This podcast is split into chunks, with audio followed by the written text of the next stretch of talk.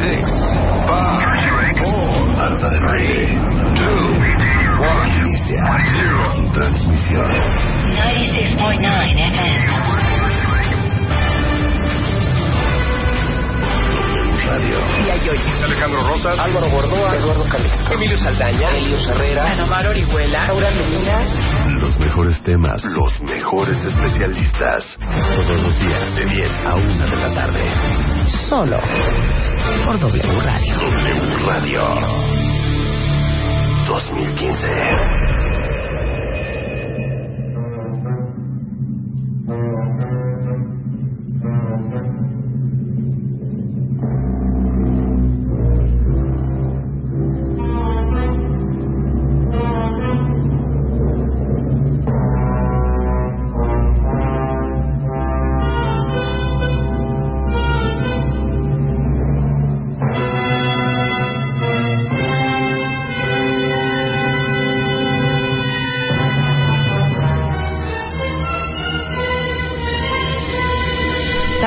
¿Saben por qué está esta música?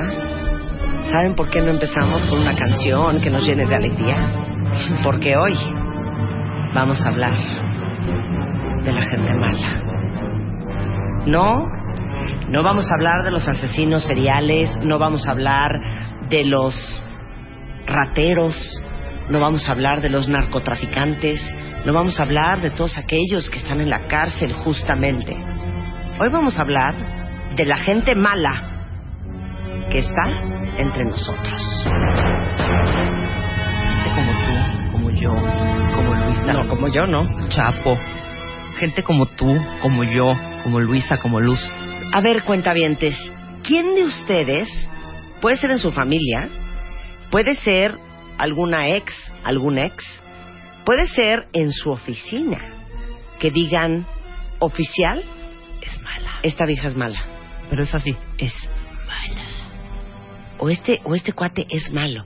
Una cosa es ser perro, una cosa es ser Rudo, rudo. rudo, una cosa es ser Es medio más- mala onda. Es más, hasta hasta maleducadón, Sí, ¿no? sí, Una cosa- pelado, pelado, patanzón. patanzón. No, pero otra cosa es gente que dices, es que neta sí es mala. Ajá. Feggy Ostrowski, neuropsicóloga, profesora e investigadora de la UNAM, que ha entrevistado a cientos de criminales, psicópatas, narcisistas, maquiavélicos, que escribió el libro Mentes Criminales, está hoy en el estudio. Buenos días, Feggy. ¿Cómo te va, Marta? Ahorita te vamos a medir. ¿Tú qué dices que no, que no? ¿Nos vas a hacer un test de maldad? muy- varios, varios test. Yo creo que, se todos califiquen. tenemos una parte mala. A ver, pero a ver.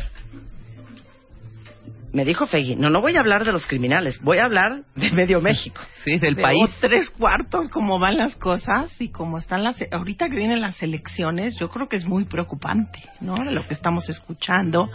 Eh, y, y vamos a hablar, ¿qué es eso de la maldad? Porque, bueno, todo el mundo es malo, pero ¿qué es eso de la maldad? Y el ser humano tiene como un potencial para hacer acciones fantásticas cuando escuchas al Dalai Lama y a gente, bueno, gente que es buena, ¿no? Que tiene, que ayuda a los demás, que es altruista, pero tenemos, también tenemos el potencial para una extrema maldad, Ajá. para causar.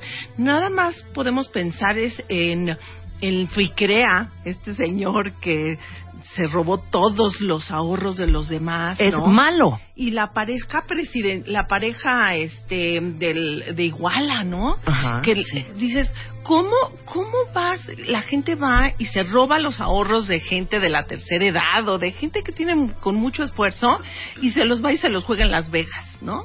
O se compra 15 casas, dos centros comerciales, ¿para qué? ¿No? Porque dices, bueno, es que no tengo dónde vivir, pero no tienen una casa, tienen 15 casas. Son gente que hace mucho daño. Y entonces, ¿qué pasa? ¿Quiénes son estas personas? Y entonces se habla, eh, eh, la gente en general piensa que que son los criminales que están en la cárcel, que tienen cara de malandros y, y están feos y como horribles, pero no, estas gentes, pues estamos rodeados de muchos de ellos, son gente muy exitosa y básicamente todos son carismáticos y muy atractivos. De- Ese es el problema. Ese es el grave problema. Feggy ha dedicado gran parte de su vida a hablar con el mocha orejas, el mata viejitas. La mata La viejitas. La mata viejitas. viejitas, el cholo. No, bueno, tengo una colección de gente realmente peligrosa, ¿no?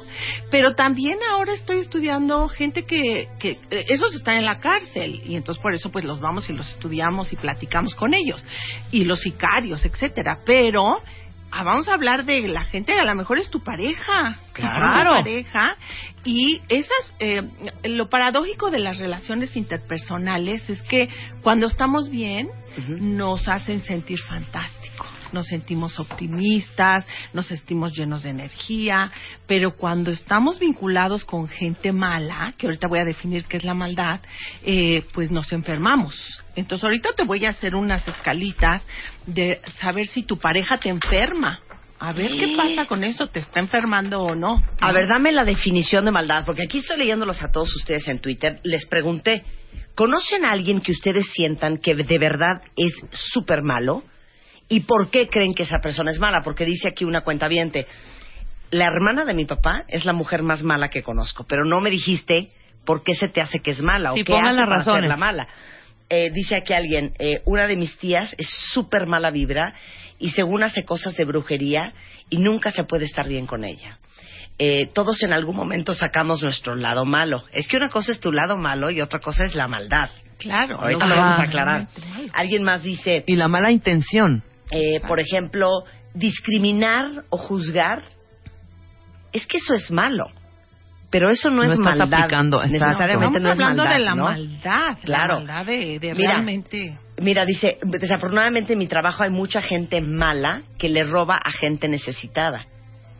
Eso es, utilizar a los demás para que tú tengas para tus fines propios es una de las características, pero en general se habla de la triada obscura de la personalidad. A ver, entonces empecemos. ¿Qué es malo? ¿Qué es ser malo? Bueno, actualmente, y esto se trata de medir, y lo que llama la atención y por lo que nos sentimos todos muy atraídos, es porque la triada oscura de la personalidad, todos tenemos tantito, pero cuando tantito se vuelven patológico. Entonces, en psicología y en psiquiatría se habla de patología subclínica. Está ahí y está causando daño, pero todavía no están en la cárcel, todos los agarraste, ¿no?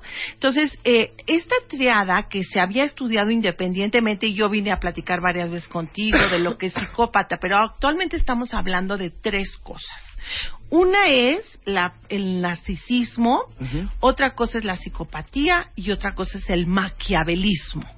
Y entonces estas cuestiones se miden, se tratan de medir con entrevistas estructuradas, a través de conocer, y ahorita te voy a decir algunas de las características de cada uno. No sé si quieres que empecemos Sí, con, claro. por ejemplo, esto que, que te lo puedo decir después, pero traigo, eh, te decía que estas parejas eh, que, que nos causan tanto daño te enferman. Y entonces traigo aquí una escalita para que vayan ubicando si estas relaciones que estás teniendo con gente mala te está enfermando. ¿Qué te parece? va, ¿No? venga. Entonces, es muy sencillo. Eh, la pregunta es, ¿te enferma tu pareja o te enferma tu jefe? Puede ser, o tu jefa, etcétera. Y, ah, por ejemplo, es un cuestionario muy breve y entonces lo que tienen que calificarse es... es con ceros y no nunca, no tengo nada que ver con esa pregunta, una algunas veces y dos dos puntos. Son seis preguntitas. Ok. Ahí Entonces, cero para nada. Nada, ajá. Uno, Algunas. en veces sí, en veces no. Exacto. Y dos, Casi siempre. casi siempre. Entonces, vamos a ¿Estamos si listos para el examen? Venga. enfermando las parejas. Entonces, usted o su pareja tratan la relación como una competencia, como una lucha a ver quién tiene la razón. Califíquense. Pues yo creo que Cero, dos. Uno o dos. ujú. Ajá. ¿Ok? La dos. Durante los desacuerdos o discusiones frecuentemente surgen ataques personales como apodos o insultos. O sea, tipo. Pues te dices, es un güey, Es ¿no? Es una babosa, es una tonta, ¿cómo te Ay, ¿cómo te pareces a tu eso? mamá? ¿No? Y de ahí para arriba. Y de ahí Exacto. para Ok. La tres, ¿usted o su pareja no se muestran afecto? ¿Ok? Cuatro, ¿usted o su pareja evitan, habitar, evitan hablar de problemas serios? Entonces nunca hablas de lo que realmente está afectando la relación, sino hablas de pura estupidez, ¿no? Eh, cinco, usted o su pareja están llenando los vacíos emocionales de su relación con otras personas o actividades como comer, trabajar, otras amistades o relaciones. Y seis, usted o su pareja guardan resentimientos después de una discusión. La tres que era, perdón, Fede. ¿quién La tres es usted o su pareja no se muestran afecto. Ok. ¿Ok? Ok, Entonces, ¿ya le sumaron? ya les Les doy la calificación. Sí. Tan, tan, tan, tan. Entonces, 0 a 3 son relación sana con su pareja. ¿Cuánto te sacaste, Marta? ¿Te vamos a ventanear o no te ventaneamos? Pues es que, pues dos. Yo cuatro. Pues ahí vas, moderados. Sí, yo, yo niveles cuatro. de estrés que te pueden poner en riesgo de contraer alguna enfermedad, porque esa relación entre 4 y 6, o sea, 0 a 3, estás bien. Cero a tres, muy bien. Eh, sí tienes una relación sana. La 4 a 6, esa, esa relación te está generando estrés que te puede enfermar. Entonces tienes que corregirlo, ¿no? De 7 a 9 tienes niveles altos de estrés que amenazan tu salud y bienestar. Y de 10 a 12, ahí sí tienes que tener mucho cuidado. Porque es muy probable que te puedas enfermar, que tengas problemas físicos en los próximos 12 meses. Es muy grave. Y pues esto es una llamada de atención. Entonces esto es para que vayamos entrando Sí, en el efecto que puede tener vincularte con gente como la que vamos a definir ahorita Ok, entonces vamos otra vez con la maldad. la maldad. Entonces, la, para caracterizar esto de la, mala- la maldad, hay tres características que las personas, esta triada oscura, tienen. Uno es, entonces, el narcisismo, Ujú. Otro es la psicopatía y otro es el maquiavelismo. Entonces, a ver, ahora te lo voy a platicar, que son... Ok, ¿qué es una persona narcisista? Ok. Las narcisistas son aquellos que viven enamorados de sí mismos, digamos, con un alto grado de vanidad que está basado en su propia imagen o su propio ego, ¿no?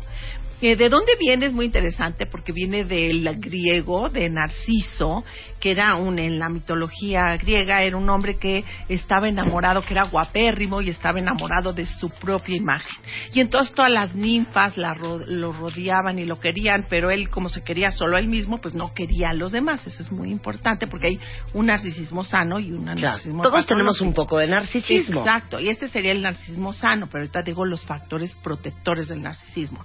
Y entonces, la leyenda dice que este narciso, que inclusive una diosa, que una ninfa que lo amaba, pues no logró que se enamorara y se mató. Ahí viene la calificación de que la pareja, si no te pela y estás vinculado con alguien, wow, que no te hace caso. Pero entonces Narcisismo un día estaba viéndose en un, tomó agua y se vio su propio reflejo y bueno, quedó tan encantado del mismo que se cayó al estanque y se murió. Entonces el narcisismo luego acaba sufriendo. Entonces el narcisismo es estas personas que buscan ser admirados, no amados, pero ser admirados continuamente y que todo gira alrededor de ellos presentarse, ellos lucirse, pero el narcisismo que te protege, el sano, es cuando tú tienes empatía hacia los demás. O sea, sí quiero ser admirado, tengo mucho que ofrecer, aquí estoy, hazme caso, ¿no? Pero me importa como lo que tú sientes. Claro. Entonces, el narcis- la personalidad narcisista, pues la vemos claramente en todos eh, estos defraudaderos de cuello blanco, en muchos de nuestros políticos, ¿no es cierto? Es esta parte de que aquí estoy, háganme caso, y es algo muy importante. Y ahorita al final. Yo sí conozco a alguien mm, súper narcisista. ¿Malo o bueno? Pero ma- malo o bueno. Patológico. Ujú. Patológico porque, fíjense qué cañón. Hacía cosas que a simple vista tú pensarías, qué increíble viaje que me acaba de organizar y qué increíble sorpresa. Pero si eres tantito abusado y tantito le sabes a, estas, a estos rollos psicológicos, te das cuenta que no lo está haciendo por ti, lo está haciendo por cómo se va a ver él ante los demás por haber hecho eso por ti. Ajá. Claro. ¿Sí, sí me, sí me Sí, expliqué? claro. Sí, sí, sí. Y de alguna manera también manipularte a ti. Hacerte Ah, creer, claro, hacerte que es creer algo que es- increíble claro. para ti, pero en realidad es Ajá. algo en donde él se va a ver increíblemente bien enfrente de todos los demás. Totalmente narcisista, claro. Y El narcisista tiene otra cosa, Feggy, que se llama, en inglés lo llaman an attention whore. O sea, una prostituta de la atención. Exacto. ¿Sí o no? Exacto. Que está dispuesto a hacer lo que sea para obtener la atención que necesita. Claro, y entonces, pero eso, eso no es malo, el que quieras lucirte, el que quieras. El problema es cuando tú lo haces por exhibirte, cuando no te importan los demás, cuando tienes, por ejemplo, no eres sensible al sufrimiento ajeno, eh, no crees que sea importante comprender lo que le sucede a los demás. Entonces aquí estás presente. Y claro, ¿dónde vamos a encontrar un montón de así? Pues entre la política, los políticos eso quieren. Quieren ser admirados. No digo que todos los políticos, pero un alto porcentaje. Entonces, alto índice de narcisismo con baja capacidad de empatía, eso es peligroso. Claro. Entonces, eh, ahorita que vamos a votar y que vamos a... O sea, pero la gente mala es eh, una combinación de estas tres cosas. Es las tres. Eh, Son las tres, Las tres imagínense. extremos. Ahora combinen el narcisismo que les acabamos de explicar con la psicopatía. Y, explica la y psicopatía. psicopatía y el maquiavelismo. Si quieres, empiezo con lo que es maquiavelismo. El término de Maquiavelo es también un todo todo es un rango de qué tanto es tantito, ¿no? Entonces Maquiavelo viene desde el siglo XVI, en donde eh, eh, este señor escribió una novela que se llamaba El Príncipe y entonces es básicamente es consejos para que los gobernantes puedan utilizar a las masas en, en- y poderlas ah, utilizar para sus propios fines. Entonces, Maquiavelo es el fin justifica los medios. No me importa lo que voy a hacer, pero los medios es que yo sea un gran dirigente, que yo tenga grandes... eh, El fin. El, el Claro. fin, entonces, y no me importa cómo lo hago. Claro. Si tengo que matar, si tengo que utilizar. Entonces, entre, por ejemplo, Stalin era un, gente maquiavélica. Oye, pero también maquiavélico puede ser, Peggy, para todos ustedes que nos están escuchando desde la oficina. Maquiavelo puede ser tu compañero de junto que quiere la chamba del jefe y que está dispuesto a hacer lo que sea. Chantajear, inventar chismes, meterle un cuatro, lo que sea, con tal de que lo corran y le den el puesto a él. Claro. Eso es maquiavélico. Claro, claro. o sea, entonces- utilizar a alguien más o hacerle daño a alguien más para tus fines personales. Exacto. Exacto, entonces imagínate, mezclado el narciso con maquiavelismo, vamos a ir sumando puntos a estas escalas para que realmente pues entendamos y que la gente califique, ¿no?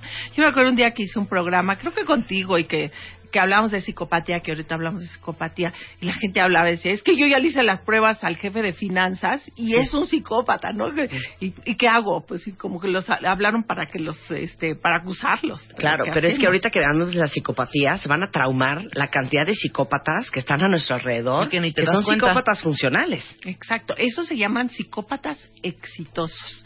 Y se hablan de exitosos pues porque no los han pescado, ¿no? Porque así como el que el de Ficrea que pues hasta es- este, engañó a su propio supervisor, estaba yo viendo en las noticias. Bueno, todas estas, la pareja de Iguala, ¿no? Que imagínate el daño que nos han causado, los asesinatos a los jóvenes y, y todo lo que ha pasado en el país, Claro. Guerrero, la crisis que está. Y esta es la pareja muy contentita que tenía sus fiestas y para que no le echaran a perder su fiesta ordenó esa matanza, ¿no? Claro. Creo que eso es muy Claro. peligroso. Mira, aquí dice un cuentaviente, mi jefe es 100% narcisista. Ujú. Es que no dirías que la gente narcisista, no sé si es la gallina o el huevo, acaban teniendo puestos muy importantes. Claro, pero hab- hablemos entonces del narcisismo sano. O sea, sí es cierto, la gente que no quiere brillar, pues en general dice, el- hay el, el puesto de jefe, no, pues yo no lo quiero, no tengo esas ganas. Yo creo que tú con tu relación de pareja, que no conozco a tu Spider-Man, pero creo que se complementan mucho. O sea, tú eres una persona muy carismática, y no lo digo porque estás aquí, y Rebeca también, pero eh, no te vinculas con alguien que también quiere brillar, porque si los dos, no, no, aquí estoy yo, y todos Claro. atraen la atención. Entonces, si se te complementas el narcisismo sano, pues sí, buscas grandes puestos, te gusta ser admirado, te gusta ser respetado, ¿no? Creo que todos los que venimos a tu programa, a lo mejor si queremos ser, un po- somos un poco narcisistas, Claro, ¿no? claro. Que te reconocen y, o tus programas en la tele y en el radio. Entonces, eh, está sano. Mientras no hagas cosas para dañar a los demás, para utilizarlos, ¿no? Ok, entonces ya quedó claro el narcisismo y quedó claro el maquiavelismo. Exacto. Y hasta hace poco estas características no estaban consideradas en los diagnósticos psiquiátricos, pero ahorita todo el mundo utiliza todas estas tres características juntas. Pues sí, pero ¿cómo? Que ahorita pues la gente va a decir, sí es cierto, esta gente... O sea, la mata viejitas. La era mata- narcisista, No, psicópata y maquiavélica. Era psicópata, básicamente. Era psicópata. No, básicamente psicópata. Ok, ahora vamos con la psicopatía. Mira, la psicopatía, pues la he estudiado muchísimo. Eh, la psicopatía es un trastorno de personalidad, no es un trastorno psiquiátrico. Es un trastorno de personalidad. La personalidad es nuestro sello individual, es cómo nos relacionamos con los demás. Y es, son personas que tienen tres características diferentes, eh, importantes. En sus relaciones con los demás, son personas arrogantes, sí tienen un poquito eh, esta cuestión de autovalía, son superficialmente encantadores, mienten con facilidad para manipularlos. Esa es una característica que sería relacionada un poco con el, el narcisismo, pero no tanto. En lo afectivo es muy importante La porque fingen, fingen entender a los demás, sin embargo son incapaces de ponerse en lugar de los demás. Es muy interesante porque es como que ellos pueden escuchar las palabras, pero no escuchan la música. ¿No? O sea, son tan hábiles en pescarte en empatía, que un día hacemos un programa de empatía. La empatía es, hay empatía cognitiva, en decir, sí, oye, híjoles, te diste un trancazo en la pierna, ¿cómo te debe de doler? Es que entiendo a nivel cognitivo, pero la empatía afectiva es que le ves a alguien el moretón en el dedo y dices, híjoles, me dolió el dedo chiquito por el trancazo que se dieron. Esa empatía cognitiva está hecho en nuestro cerebro para sentirla, pero en estas gentes, estas gentes no la tienen. La pagan en mis mediciones que hago estudios del cerebro y de resonancia magnética, las áreas que manejan la empatía cognitiva no se prenden. Entonces, o sea, el psicópata no es que no quiera que le importe, es que no puede importarle porque a nivel cerebral sí funcionan los cerebros diferentes. eh, personas muy diferentes, ¿no? En la parte funcional y también estructural. También hay áreas que están como más chiquitas y que no se prenden cuando ven miedo, no Claro. tienen miedo. Eso Claro. es algo impresionante, ¿no? Creo que eh, cuando yo entrevistaba a estos psicópatas que son, pues, gente del narcotráfico y sicarios, no tienen nada de miedo. Tú tienes miedo en general porque no te sale tu programa. Un día te está oyendo y está diciendo, es que yo todo el tiempo vivo angustiada porque si sirven el helado me preocupo por qué sirvieron el helado En el, vasito. en ese vasito y no en el grande. O sea, somos muy neuróticos y entonces no estamos felices. Eso les vale cacahuate. El vasito, no vasito, si mato, si me van a agarrar o no me van a agarrar. Yo me acuerdo que estaba yo entrevistando a unos narcos y, en las cárceles, de las prisiones de alta seguridad. Y les digo, oye, ¿no tienes miedo? No, dice, yo aquí estoy más seguro que tú allá afuera. Ay, claro, no tienen miedo de nada. Qué interesante, ¿no? Miedo físico ni miedo psicológico. Entonces, es las relaciones con los demás, en lo afectivo, su cerebro es diferente, manejan diferente las emociones y en su comportamiento, pues son irresponsables, son impulsivos, eh, frecuentemente ignoran o violan las normas sociales y por eso muchos de ellos están en la cárcel. Pero decíamos que en la psicopatía se ha estimado que hay del 1 al 3% de la población. Eso lo han hecho en muchos lugares del mundo. Yo calculé para México, estaríamos hablando alrededor de un millón de psicópatas, porque es más frecuente en los hombres que en las mujeres. Eh, no, 85% de los psicópatas son hombres, 15% son mujeres. Y entonces estaríamos hablando de un millón de mexicanos no todos están en la cárcel. En la cárcel hice un estudio y hay solo un 25% de psicópatas. Ahora imagínense a la combinación de este de esta triada oscura. Narcisista. Te adoras por sobre todas las personas y sobre todas las cosas. Dos. No tienes ninguna conexión emocional con los demás. Eres psicópata. Y tres. No te importa de qué manera el fin justifica los medios. Imagínate. Entonces imagínense esa combinación. Bueno, yo creo que le podemos poner cara, nombre y apellido a cada uno de Una bomba. una- a todos los que conocemos. Esto estamos rodeados de esta población. Creo que la sociedad actual además fomenta que surjan estas personalidades, porque son personalidades que acumulan muchos recursos, mucho poder, mucho control, y entonces son los más admirados. Todo el mundo quiere ser como ellos. Y, y fíjate que en otras eh, programas me habías preguntado, bueno, ¿y se puede detectar la psicopatía desde niños? Y actualmente nosotros estamos trabajando en eh, cómo detectar la psicopatía en niños. Habíamos hablado de ciertas características, pero te voy a leer unas características que detectan a los niños psicópatas de los, de los siete años. regresando del corte. Y vamos a hablar si uno nace malo, o sea, si existe un gen de maldad, o si uno se hace a lo largo del camino. Regresando con la doctora Fey Ostrowski, neuropsicóloga, profesora investigadora de la UNAM. A regresar en W Radio.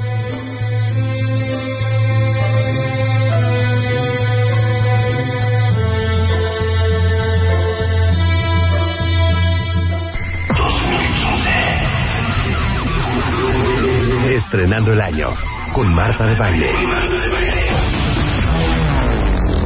Ya volvemos. El 2015. Solo con Marta de Baile. Continuamos. Oigan, más adelante en el programa vamos a hablar el día de hoy de cómo le pueden hacer para irse a estudiar fuera de México. Y va a venir eh, María Fernanda López Olivo, directora de Innovación Académica de la Secretaría de Relaciones Exteriores, para aclararles ese asunto. Y vamos a hablar de un acondicionamiento físico en solamente ocho semanas. Y vamos a hablar de sordera congénita en niños. Y vamos a hablar de un libro que se llama Líbranos del Mal, hablando del mal. Y pero ahorita estamos hablando con la doctora Fey Ostrowski, que es neuropsicóloga, profesora investigadora de la UNAM, eh, autora del libro Mentes Criminales, estudios de cómo se genera el juicio moral. Y estamos hablando de la maldad, ¿no? Y hablamos de la triada más oscura, que es la combinación de ser narcisista, psicópata y maquiavélico simultáneamente en la misma persona. Cómprense unos tenis y corran. Exacto, porque como hicimos el examen al principio, te van a enfermar. Claro. Y te vas a enfermar físicamente de Claro. estar en, con- en relación con ellos. Ahora, la pregunta antes de hacer corte para ti, Figuera. ¿Uno nace malo? O sea, ¿existe un gen del mal? ¿O naciste puro, santo y casto y te fuiste descomponiendo? Bueno, eh, eh, eso desde el punto de vista de la filosofía hay varias teorías, que si naces bueno y te conviertes malo o naces malo y te conviertes en bueno. Y hay diferentes posturas dentro de la filosofía, pero no voy a hablar de la filosofía, a lo mejor se mezclan las dos, que naces bueno, eh, más es- naces, punto, y tú a lo largo de tu historia aprendes a controlar tus impulsos o no a controlarlos. Pero te voy a decir la ciencia, que es gravísimo y son estudios que, que están saliendo recientemente. Eh, yo, eh, en general, hay, no hay genes del mal. No hay así un gen que se prenda y que, sea, que te haga malo. Los genes lo que regulan son enzimas, o sea, lo que producen son, eh, regulan las enzimas que, regulan los neurotransmisores cerebrales. Entonces, para no ser muy técnico, en el cerebro hay más de 50 neurotransmisores, que aquí Calixto viene y te cuenta 10 mil veces de la dopamina, que es un encanto, ¿no? Y tú ya eres experta. Pero hay más de 50 neurotransmisores que van a regular el estado de ánimo, como la acetilcolina, cuando estás como, ay, tengo adrenalina, o la serotonina, que tiene que ver también con tu estado afectivo, pero hay muchos. Eh, y los genes lo que hacen es decir, la enzima que va a degradar cuánto neurotransmisor hay entre el espacio sináptico, si se conectan o no las neuronas. Entonces, hay un gen que sí se ha encontrado que eh, las, si lo modificas en las ratas, empiezan a matar a sus amiguitos, se crean los killer mouse. Cha, cha, cha, cha, ¿no? Entonces empiezan, los modificas genéticamente y entonces empiezan a matar a todos los de alrededor. Lo que es muy interesante que se ha encontrado es que si tú pones ratas, ratones jóvenes, bajo estrés. ¿Qué quiere decir? Les pones, por ejemplo, que los metas en el agua o les pones el olor a, a- un zorro que es un predador, cuando están jovencitos, nada más.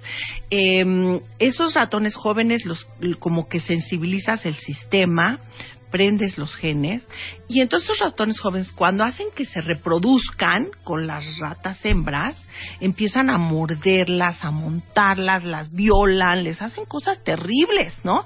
Y eso no lo aprendieron, no, no vieron al papá ratón para imitarlos. Se les prendió ese gen de estrés y están hiperactivados y esas ratas hembras son se vuelven sumisas, deprimidas, etcétera. Ahorita te digo porque es tan grave lo que te estoy contando. Y entonces luego agarran y ya los quitan y tienen esos tienen sus críos esos ratones. Tres generaciones de esos ratones que fueron estimulados y estresados son igual que el papá sin que hubieran visto nada. O sea, la violencia prendió esos genes o ciertas conductas en, um, de aprendizaje y se repite la violencia tres generaciones. Eso es muy grave, ¿no? Miren, Muy a grave. pesar de no haberlo visto, ahora imagínense en el ser humano, que me imagino que Exacto. para allá vas a ver. Exacto. Entonces, eh, en el ser humano pasa mucho lo mismo. Yo he estudiado ahorita mucho la violencia intrafamiliar. O sea, la violencia puede ser físico-psicológica. Tú me preguntabas de la mataviejitas. La mataviejitas, pues es producto de una señora muy pobre que en Pachuca tiene una hija y cuando nace Juana, pues este Juana Barraza Zaperio, que es la mata viejitas, el, el marido la abandona. Entonces ella odia a esta niña que representa el, el abandono del- de su amor. de su amor, y entonces la odia y la agrede verbalmente. Y a los 12 años eh, la intercambia por tres cervezas y unos con unos señores y esas noches estos señores la amarran con cuerdas, la violan y producto de esa violación tiene un hijo a los 13 años. Entonces, esa es la historia de la matavijitas. O sea, nació y probablemente tenía algún gen que se prendió por la historia de abuso psicológico, luego físico, y entonces luego se dedica, porque los asesinos seriales son fascinantes porque matan algo de ellos mismos cuando están matando, ¿no? Escogen a matar. Entonces, Juana eh, escogió matar a las a su mamá en esas viejitas. Eh, otros, eh, como Garavito, que es un asesino que ha matado más de 300 niños en Colombia, mataban niños, otros matan prostitutas, etcétera. Entonces matas algo de ti mismo, es por eso es fascinante los asesinos seriales, ¿no? Entonces tienen fantasías acerca de cómo lo van a matar y no es que un día digan, ¿qué hora voy a matar viejitas? No es así, sino hay un estrés O sea, en la su vida mataviejita se estaba matando a su, mamá, muchas veces, a la humillación, a las viejitas que lo humillaban. Porque hubo viejitas que se salvaron de la mata viejita. Pero, pero las que lo humillaban, las decían, híjoles, no sirves para nada, a esas las mataba. ¿No? Pero bueno, entonces lo que es interesante que tu pregunta me dices, ¿nacen o se hacen? En el ser humano también están esos genes, pero para que se prendan los genes, al igual que en la rata, tienes que tener historias de abuso. Porque el abuso eh, lo que hace es generar mucho estrés. El estrés, pues, genera que se haya. El estrés puede ser bueno porque te genera cortisol para que te defiendas del peligro, pero si hay mucho estrés, va a dañar el sistema y prende genes. Entonces, naces y te haces también. Puedes tener el gen, pero que no se prendió, y entonces ahí estás afuera y ahí vas. Claro, por eso muchas veces, cuentavientes, no han pensado, es que yo podría ser una Perra desgraciada, No, espantosa, claro, pero no no, lo hago. Claro, pero no lo ajá, haces. factores que te protegen, ¿no? Pero en el momento, por ejemplo, les voy a poner un, un- un ejemplo muy estúpido. ¿Nunca les ha pasado que están en el tráfico y que de repente están estresados, como dice Feggy, y están con, con el cerebro prendido y están así de... Y de repente se te atraviesa un coche y no te deja pasar y que dices, si yo trajera Un bat. ahorita un cuerno de chivo, Un bat. ¿Un bat? Un me bajo del coche, Y le rompas el parabrisas. le rompo el parabrisas y le rompo la cara. Sí. Pero hay algo que, Que te te detiene a hacerlo. Pero Pero que yo- dices así, de que nadie te va a cachar, no, no va a haber bronca, no te van a meter a la cárcel, eh, nadie te va a juzgar. ¿Te bajas y lo trompeas? Sí te bajas y lo trompeas.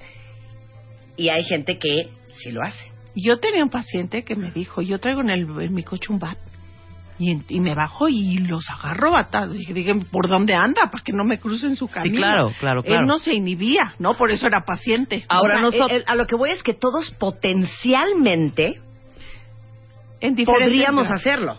Eso habla un poquito grados, del claro. control de tus impulsos, ¿no?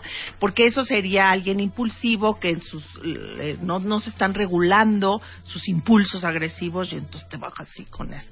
Tú tienes corteza prefrontal que está inhibiendo tus impulsos Claro. agresivos y dices, no, no me voy a, porque además me van a matar, ¿no? Me va a sacar, yo le hago batazos, pero este a lo mejor me mata y entonces eso te inhibe, ¿no? Claro, pero voy a poner otro ejemplo, porque son, son las cosas que de repente uno piensa, ¿no? Dices, esta perra maldita me las va a pagar. Y empiezas a maquinar. Y entonces empieza a maquinar, ¿no? Imagínate que yo mandara en un sobre anónimo a su esposo que le está pintando el cuerno con este pelado de la oficina. ¿Qué tal la correrían delicioso?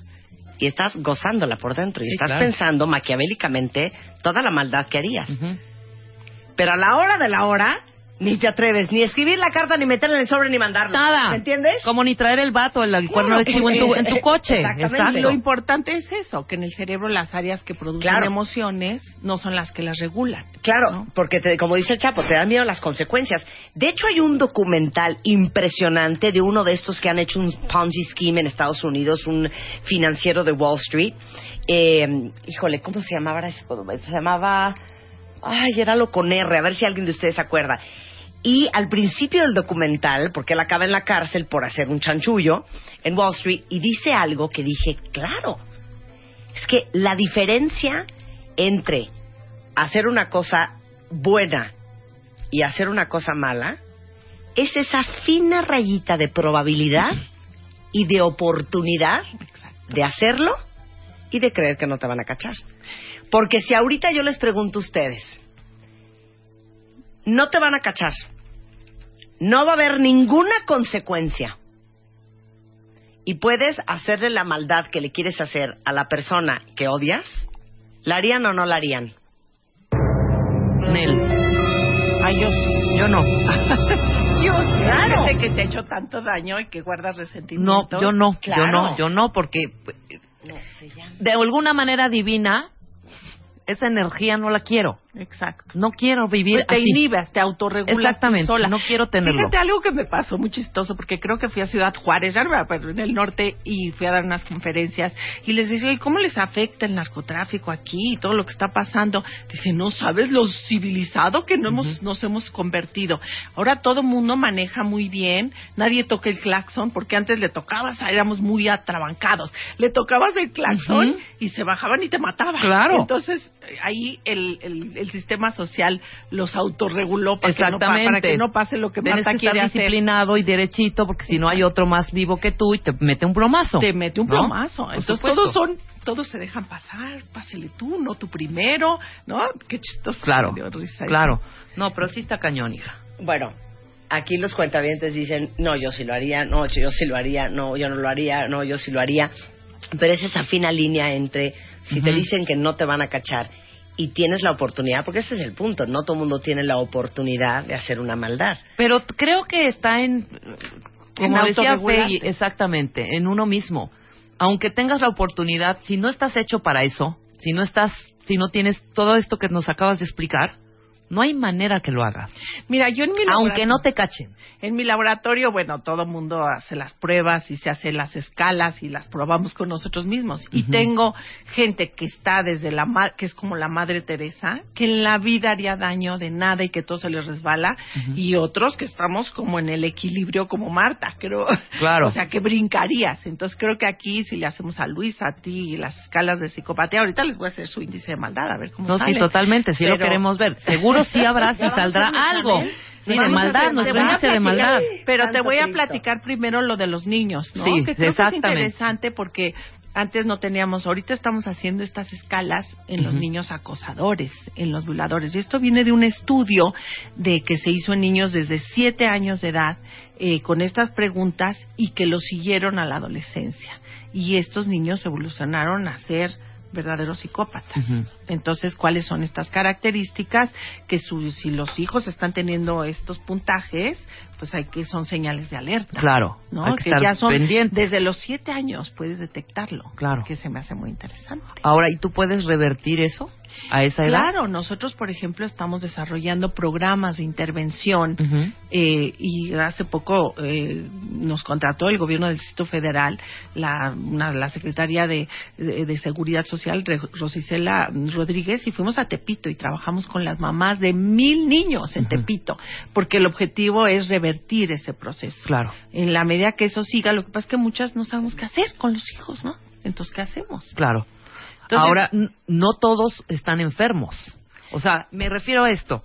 ¿Cómo puedes definir que el acto que hizo cierta persona, un asesino serial, por ejemplo, no tiene una disfunción cerebral?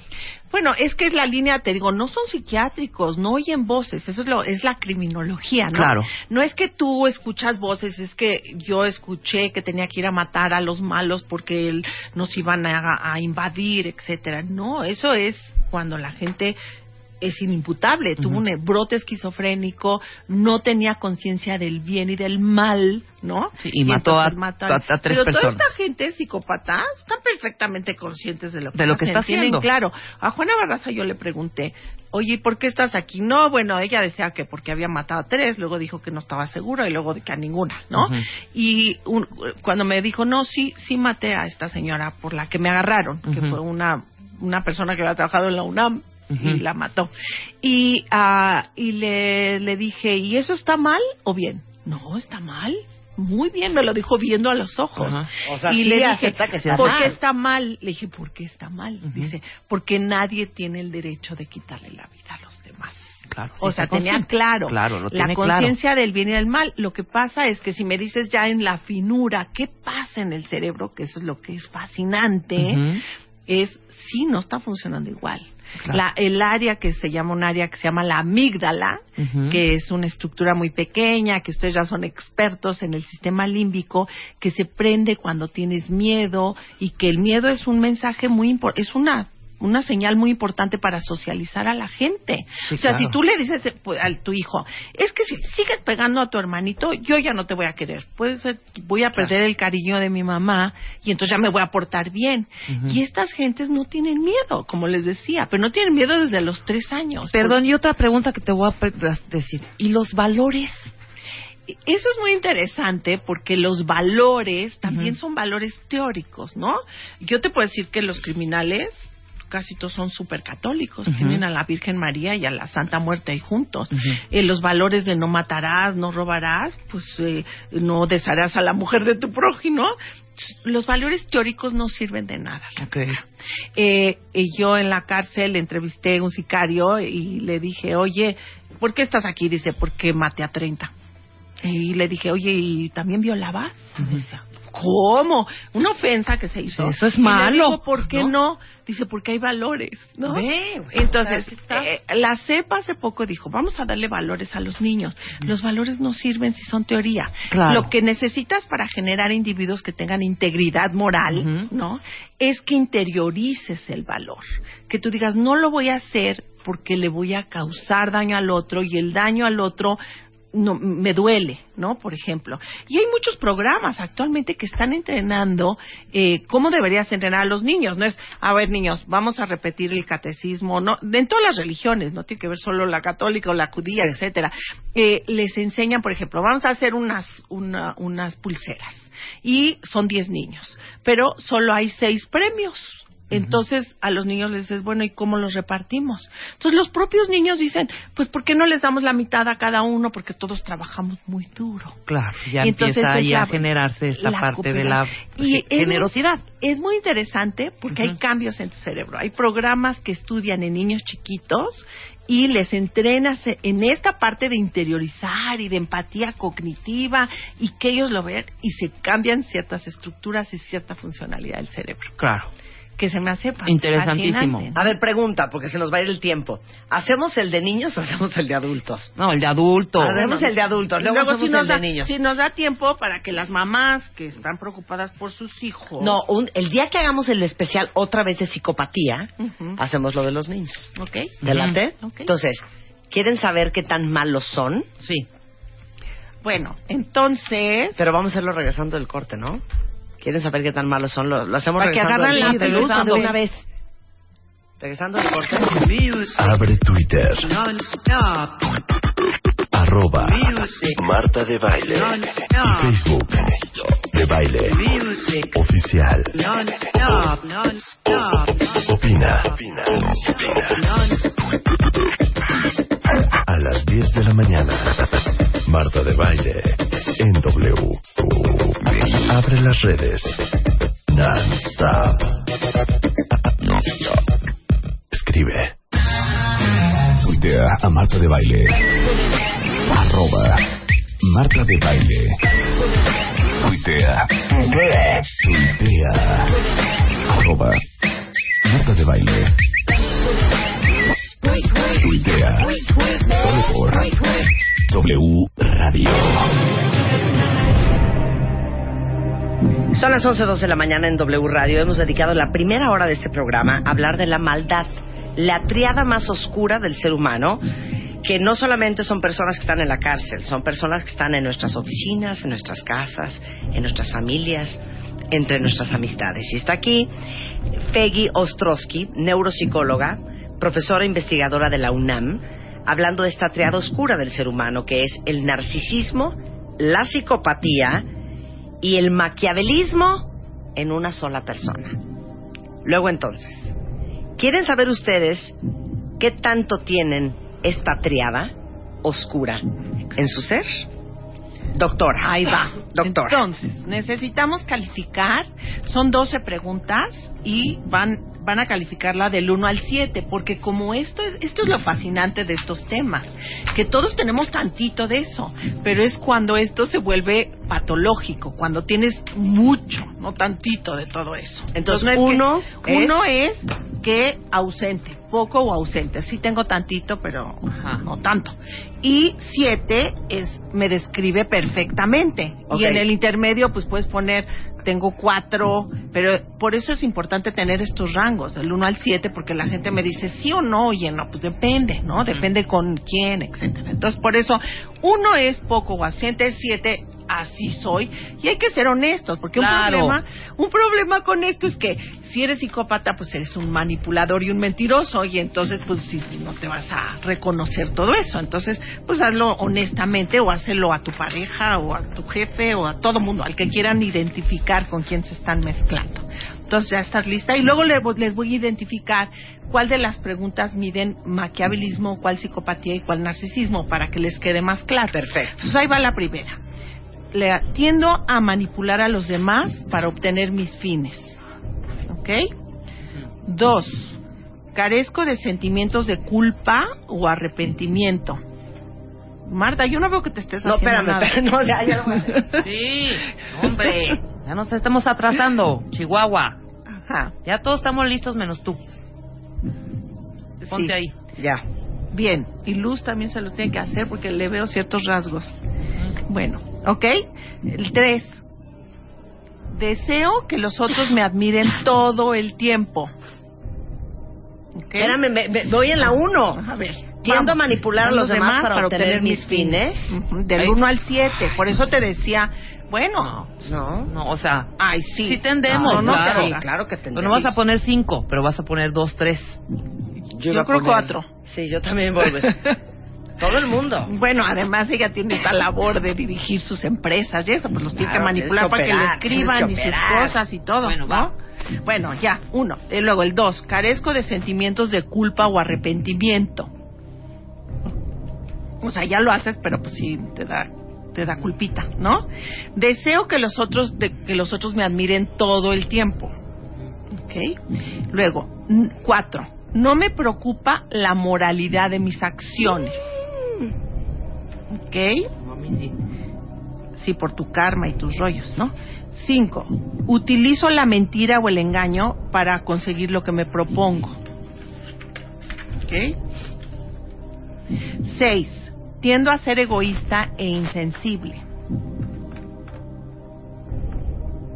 Siete, adulo a los demás para obtener mis fines. Tipo.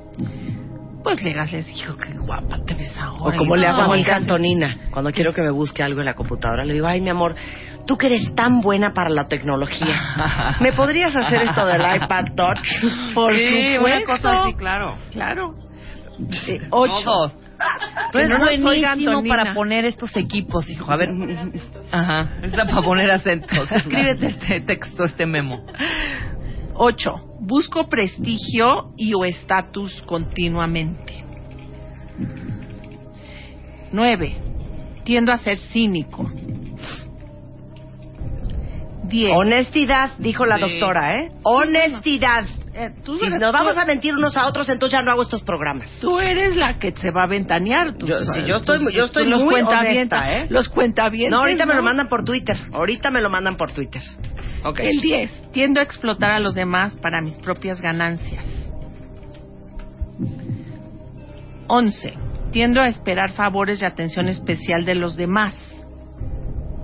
Y 12. Deseo que los demás me presten atención continua. Entonces, vamos a ver.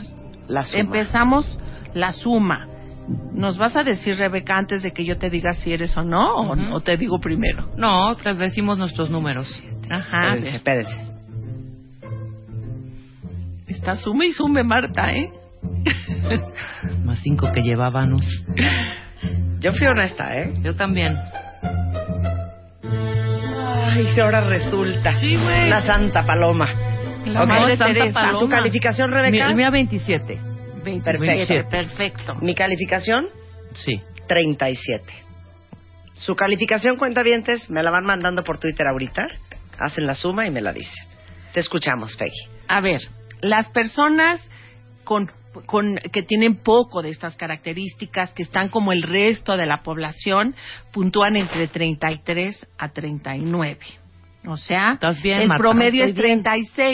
36. Saliste tantitito alto. Luisa salió 40. Está tantitito alta. Por eso, pero estamos... Luisa, 40. Estamos borderline, pero estamos bien. Exacto.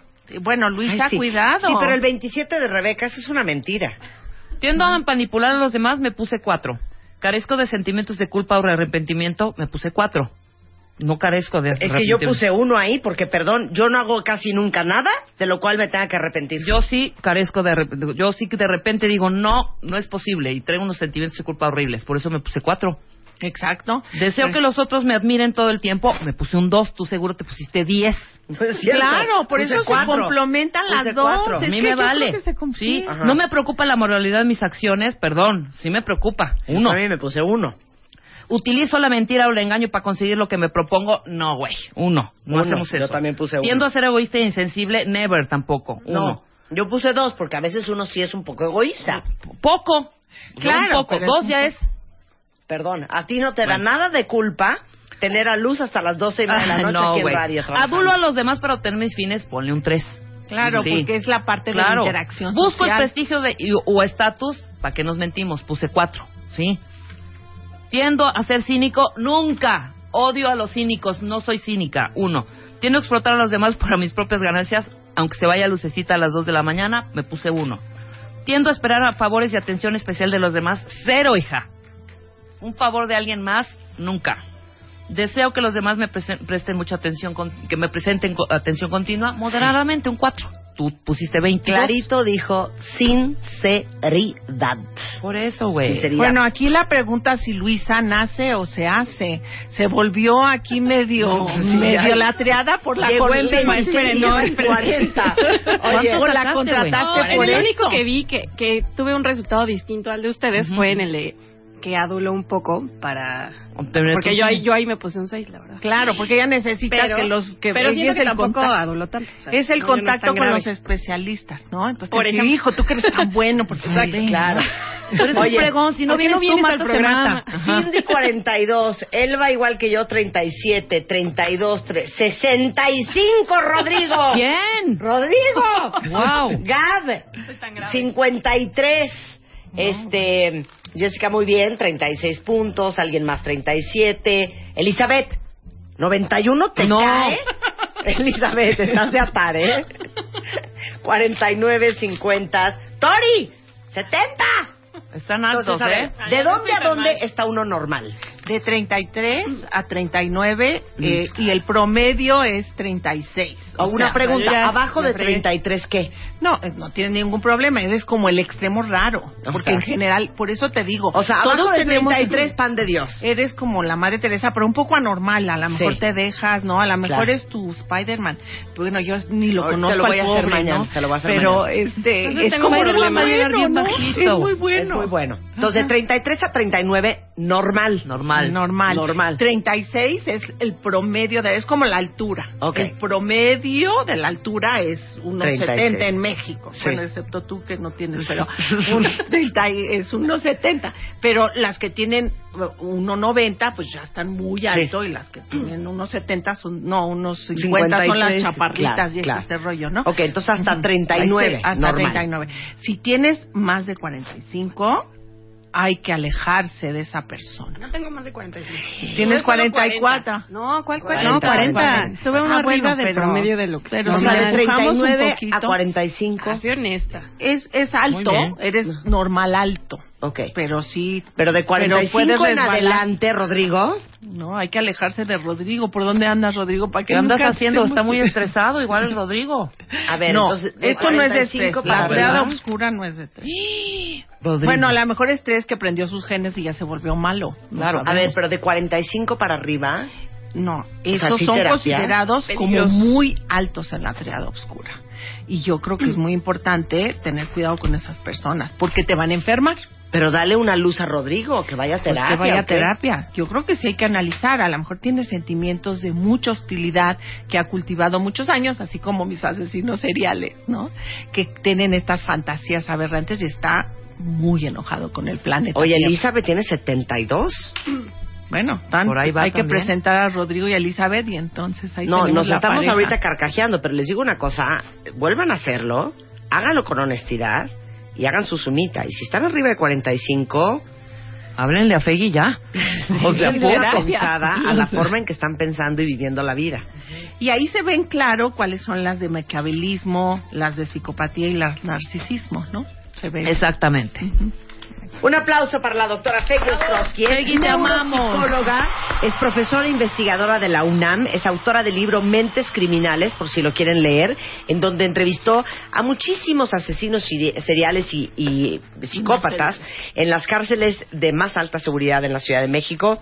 Eh, y es arroba Peggy Ostrowski en Twitter. Prometo que Feggy va a regresar a hacer algo que hicimos hace como dos años, que fue un programa dedicado a la psicopatía. Y vamos a traer la escala de la psicopatía y cómo saber si hoy todos los adultos que escuchan son o no psicópatas, y sobre todo para los que son papás, que eso fue algo que no pudimos hacer hoy, cómo ustedes pueden empezar a ver rasgos psicópatas en sus hijos a partir de los siete años. Y si no empiezan a ver la película eh, Something About Kevin, se llamaba. Claro. ¿Te, te acuerdas? Sí, cómo no. Hicimos, eh, eh, eh, hicimos un programa eh, inspirado en esa película de Something About Kevin. Bien. Bueno, en fin, encuentran a Feggy, ya les dije en Twitter, en arroba Feggy Ostrowski. 11.14 de la mañana en W Radio. MOA Diciembre-Enero. ¿Cuándo te vas a morir? Te decimos este 2015 cómo sumarle años a tu vida. La piñata no eres tú, no te rellenes. Numerología y cómo nos va a ir este año. No peleen, aprendan a negociar en pareja. Belleza sin azúcar, The Beauty Effect. Intolerancia a la tristeza. Te estás mutilando con tal de estar en pareja. MOA Diciembre-Enero. Más de 160 páginas de amor, dinero, neurociencia, placer, fuerza, inspiración. MOA. Una revista de Marta de Baile. MOA Diciembre-Enero. ¿Cuándo te vas a morir? Te decimos este 2015 cómo sumarle años a tu vida. La piñata no eres tú. No te rellenes. Numerología. ¿Y cómo nos va a ir este año? No peleen. Aprendan a negociar en pareja. Belleza sin azúcar. The Beauty Effect. Intolerancia a la tristeza. Te estás mutilando con tal de estar en pareja. MOA, diciembre-enero. Más de 160 páginas de amor, dinero, neurociencia, placer, fuerza, inspiración. MOA. Una revista de Marta de Baile.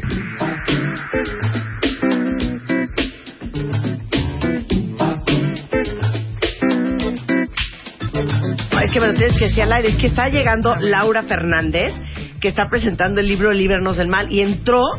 ¿Puedo decir tu edad, Lau? ¿Puedo decir tu edad? Sí, claro, tengo Tiene 80 años. 80 años. No puedo creer la piel de esta mujer. Divina. Ahorita me voy a tomar una foto con ella y se las voy a mandar. Entonces le digo a Lau, ¿qué onda con tu piel? Nunca te asoleas. Y me dice, jalea real.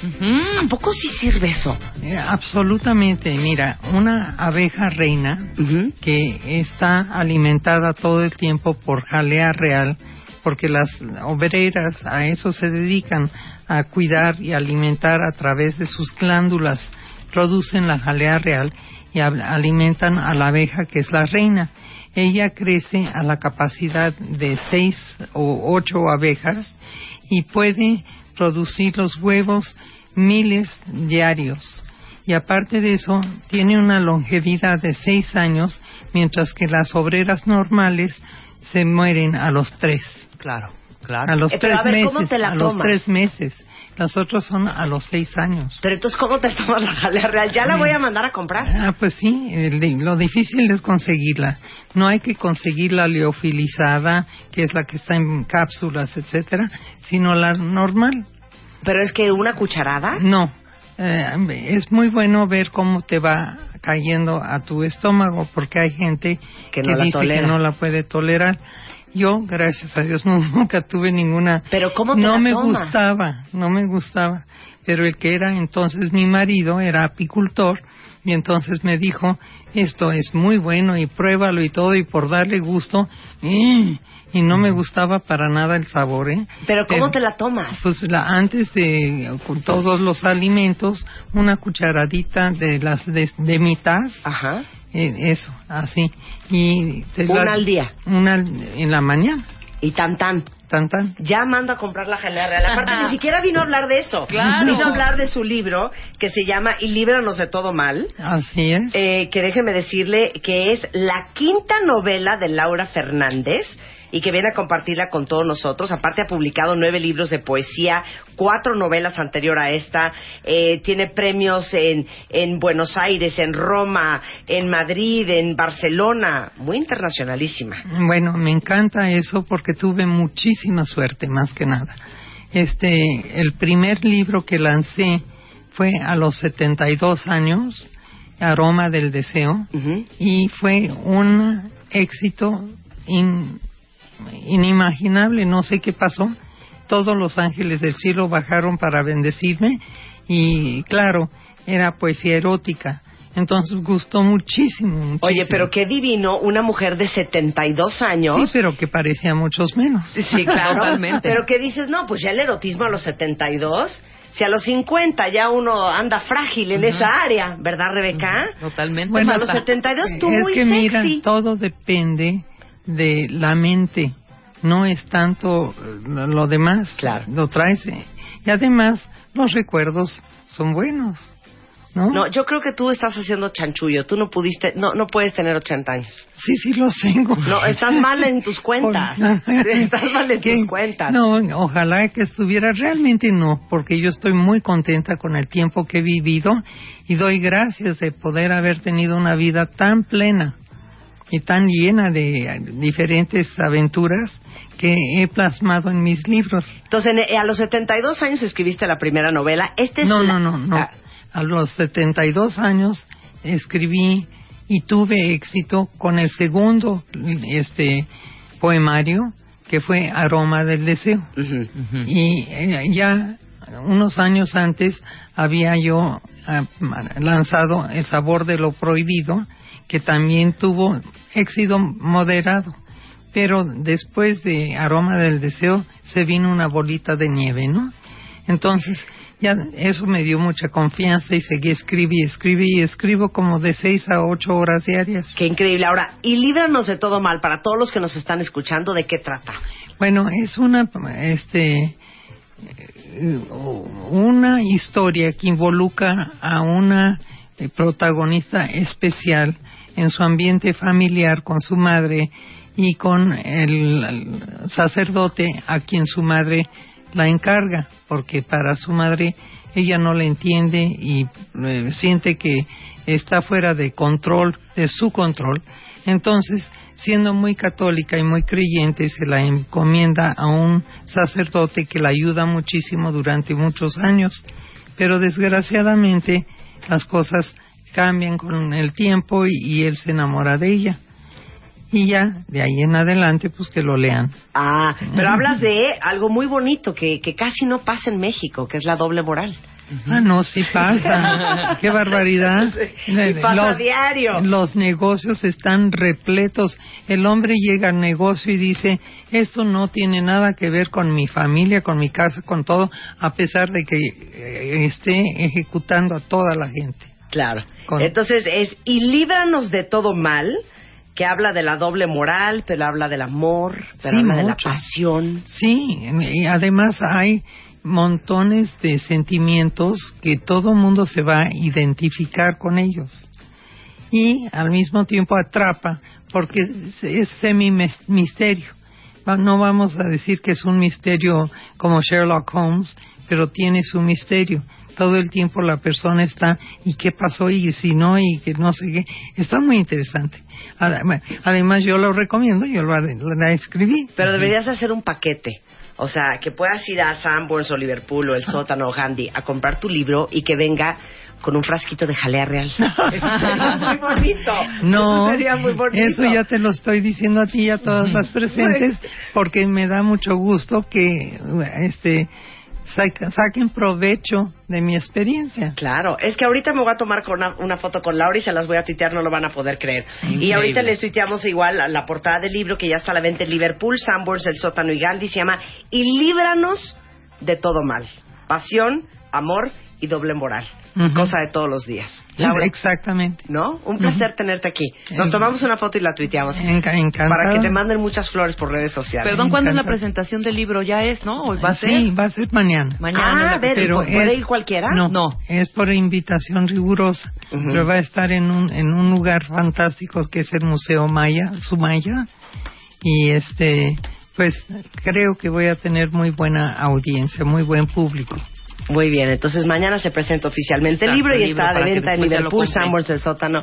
Gandhi y la- las librerías de su preferencia. Gracias, Laura, un placer tenerte aquí. No, a, a ti, muchas gracias y ojalá les sirva mucho la jalea real. Eso. Eh, no, totalmente. Y por lo 11:23 menos el libro sí que lo lean y que les atrape.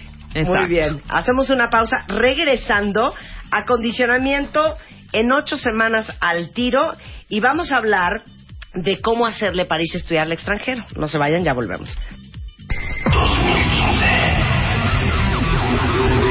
Estrenando el año con Marta de Baile. El 2015. Solo con Marta de Baile.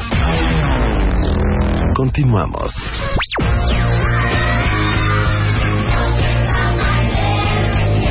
Mundo presenta Why don't you all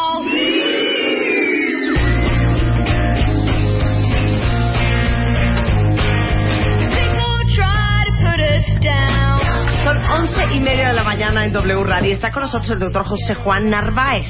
José Juan es médico otorrinolaringólogo, especialista en neurotología. Esa sí no me la sabía, Jesús. Digo, José, ¿qué es neurotología? de neurotología. Bueno, pues, eh, para hacer algo práctico sería como Ajá. un neurocirujano del oído. Neurocirujano del oído. Algo- algo o sea, si a mí se me rompe el tímpano, tú eres el hombre al que debo ir a ver. Bien, Cualquier otorrinolaringólogo bien formado puede, puede resolver eso. Sin embargo, ok, si se me zafó la cóclea. bueno, la cóclea no se le puede zafar. A ver, se le puede, se le puede fracturar. ¿Qué? El yunque. Si se me trabó el yunque. Sí, claro. Eh, to- el yunque es parte de los oídos, de, de- de los huesitos del oído medio y claro, es, una, es algo que se puede resolver con una cirugía de este Pero tipo. cuando operas oído, ¿qué es lo que más operas? Bien, actualmente lo que más operamos, bueno, opero es implante coclear. Estoy dedicado a operar los niños sordos prácticamente con hipoacusias profundas y rehabilitarlos con implante coclear. Es prácticamente en este momento lo que más hago.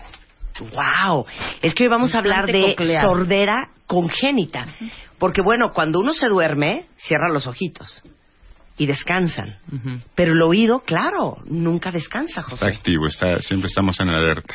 Explica lo que es la sordera congénita. Bien, esto es una sordera con la cual el niño nace. Es decir, las patologías o las enfermedades que pueden desarrollarse durante el embarazo pueden originar que el niño nazca sordo. O sea, ¿como cuál? Por ejemplo, el sufrimiento fetal. Aquel niño que tarda en nacer, que tiene sufrimiento fetal, que tiene una circular de cordón y que está af- afectándose su, su circulación y su, su irrigación en ese momento, bueno, pues es una de las causas. Otras enfermedades, por ejemplo, niños que nacen amarillitos, que le llaman carníteros, que tienen la bilirrubina muy alta. sí, sí. Ese también es un factor muy importante. Así es, principalmente de los, de más así conocidos. pues. Hijo, no, no quiero, no quiero mortificar a las mujeres embarazadas que me están Claro. oyendo, pero ¿sabes qué, José? Yo me iba a hacer ultrasonidos bastante seguido en mis dos embarazos. Pero como yo soy una esquizofrénica, hipocondríaca, loca, desquiciada, me decía la que me hacía los ultrasonidos, la gran, eh, ¿cómo se llamaba? María Teresa, no me puedo acordar su apellido, pero bueno, era una maravilla para hacer los ultrasonidos. Y me decía, todo está bien, el corazón, ¿no? su estómago, el largo del fémur, la Mira circunferencia de la manitas. cabeza, todo está bien. Y yo, es sorda. Y me decía, ¿cómo que es sorda? Eso no lo puedes ver. No, no lo puedo ver, pero pero no tiene es sorda. La niña viene sorda, así estaba yo. Luego siguiente mes, todo está bien, las circunferencias, los deditos del pie, los deditos de la mano y yo ¿Viene ciega? No, no viene ciega. Pero Es eso no lo puedes tampoco se ver. puede ver en un ultrasonido. Claro que no puedes ver en un ultrasonido la sordera ni la ceguera. No, claro que no. Te No, odio, no te soporto, nos acabas de quitar mucha paz a todas las mujeres que están embarazadas. No, No de- se puede ver. No, no se puede ver, pero es muy importante por eso que la mujer que sufre problemas durante el embarazo, infecciones, sangrados, que recibe medicamentos durante el embarazo, lógicamente cuando nace el niño hay que hacerle un tamiz auditivo. Y, a ver, y, no- y siempre lo hacen en los hospitales No, privados y de gobierno. No, Desafortunadamente no. Desafortunadamente no. Eh, afortunadamente de- desde el 2007 se integra un programa que se llama TANID, que quiere decir tamizaje auditivo neonatal e intervención temprana. Y en los hospitales de la Secretaría de Salud, donde nacen niños, hospitales generales, tienen el equipo para hacer tamizaje auditivo. Pero no lo hacen. Sí, bueno, en esos Siempre. hospitales sí, Sí. así es. Pero si estamos hablando en qué proporción a nivel nacional de niños que nacen tienen el tamizaje, menos del 50%. A ver, entonces ya vayan apuntándolo. Decirle al pediatra, ¿es el Ah, pediatra? Pues el pediatra, por supuesto, el que recibe al niño, oiga, el tamiz, y si no se lo hacen en ese momento, bueno, se puede hacer en, así- en la semana que, que estén en, en- que, que haya nacido el niño. O sea, no es se llama tampoco tamizaje auditivo. auditivo neonatal. Apúntenle. Así ¿Qué es. ven ahí? Bueno, ahí se hace un estudio que se llaman emisiones otoacústicas y lo que se hace es detectar los sonidos que genera la cóclea y los recoge este aparato y nos dice si el niño escucha o no escucha. Eso nada más es el único reporte. Oye o no oye. Que puede escuchar mal, pero finalmente la detección dice que sí escucha. Ok. ¿ok? Pero este, no, no nos dice el nivel de audición que tiene, nada más Sí. dice que sí escucha. Eso ya es muy importante. De que oye algo, oye algo. Exacto, eso ya es muy importante. Es decir, pasa, no pasa. ¿ok? Ujú. Si no pasa de un oído, bueno, finalmente no es una urgencia, porque igual se le repite. O sea, un niño que no pasa, por ejemplo, al mes hay que realizar un nuevo tamizaje y a los dos meses después nuevamente un tamizaje si es que no sigue pasando. Ahora bien, ese estudio no necesita cooperación del niño, se hace en la cuna. Es un estudio muy sencillo, rápido, menos de cinco minutos, de un aparato que tampoco es caro, o sea, no sé por qué no lo tienen en todos lados. Claro. ¿sí? Y si el niño definitivamente se detecta que no pasó ya esas pruebas, entonces pasa a otro siguiente nivel, que se llaman potenciales evocados de estado estable. En el niño dormidito se le hace un estudio que no necesita tampoco cooperación del niño, solo que esté dormidito para que el, el aparato registre la, la- la audición y ahí prácticamente es como hacer una audiometría en un niño recién nacido. A O- ver, entonces, ahí te va. Se lo hacen cuando nacen. Así y si es. no se lo hacen ustedes a la semana ya con el bebé en su casa, le piden al pediatra que les haga un tamiz auditivo. Claro. ¿No? Ok. No pasó. te esperas un mes. Así es. No pasó.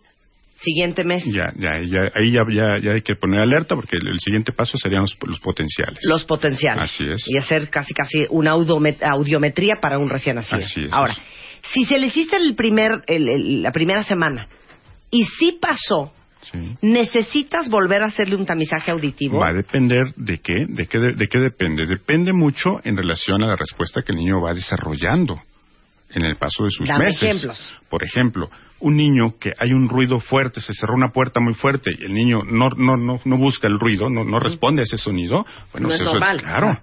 No es normal. Al niño le hablan, le, le, le, le- le llaman y el niño no, no, no busca la, la, el sonido. Bueno, pues también eso, eso es, es anormal, ¿no? Son signos de alarma. Lógicamente hay niños que, que a lo mejor tienen una disminución de su audición, ¿sí? En el cual salió positivo el tamiz, pero no quiere decir que escuche al 100%. Claro. Y entonces, a lo mejor esa disminución de audición es lo que hace que el niño no responda a esos sonidos. Sin embargo, esos son signos de, aler- de- de alerta. Hay que estar atento a eso. Ahora, hay que comparar al niño con el primito, con el sobrinito, con el amiguito o con la, el, el- el hijo de la, de la amiga que, que llega y, bueno, pues es que mi hijo todavía no dice mamá, papá o leche, Claro, dame el el niño agua. que no oye, No ¿cómo va a aprender a hablar? Así es. ¿no? Eso es muy importante. El niño que no escucha no va a desarrollar lenguaje. Y entonces va a ser un niño sordo-mudo.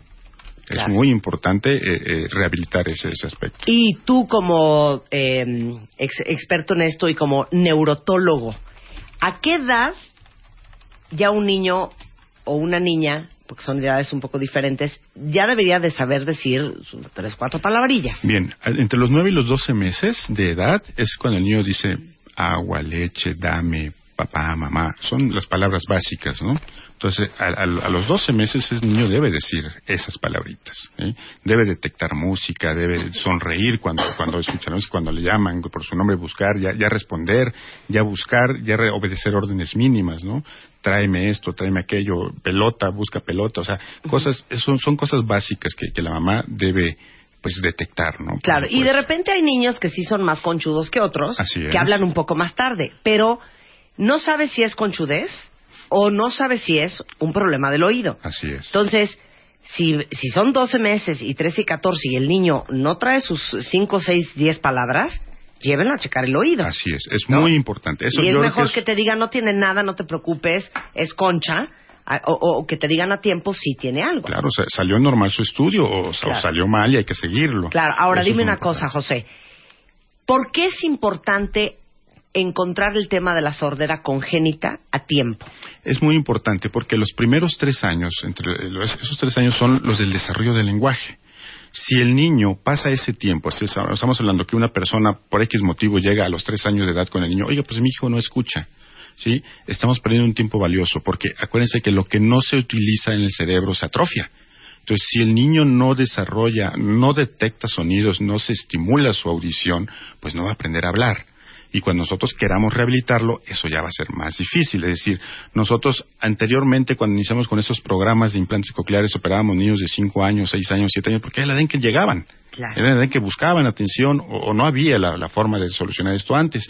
Y entonces operábamos niños de esa edad que no eran candidatos ideales. El candidato ideal actualmente es operarlo al año de edad. El niño se detecta la- al, al nacimiento, se sigue, se le pone auxiliares auditivos potentes para ver si con auxiliares logra desarrollar algo de lenguaje y si no, entonces pasa al protocolo ya de implante coclear.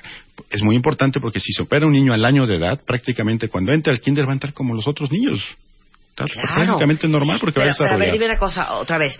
Eh, ¿El implante lo pones al año de edad? Sí. Si no funcionó, ¿qué?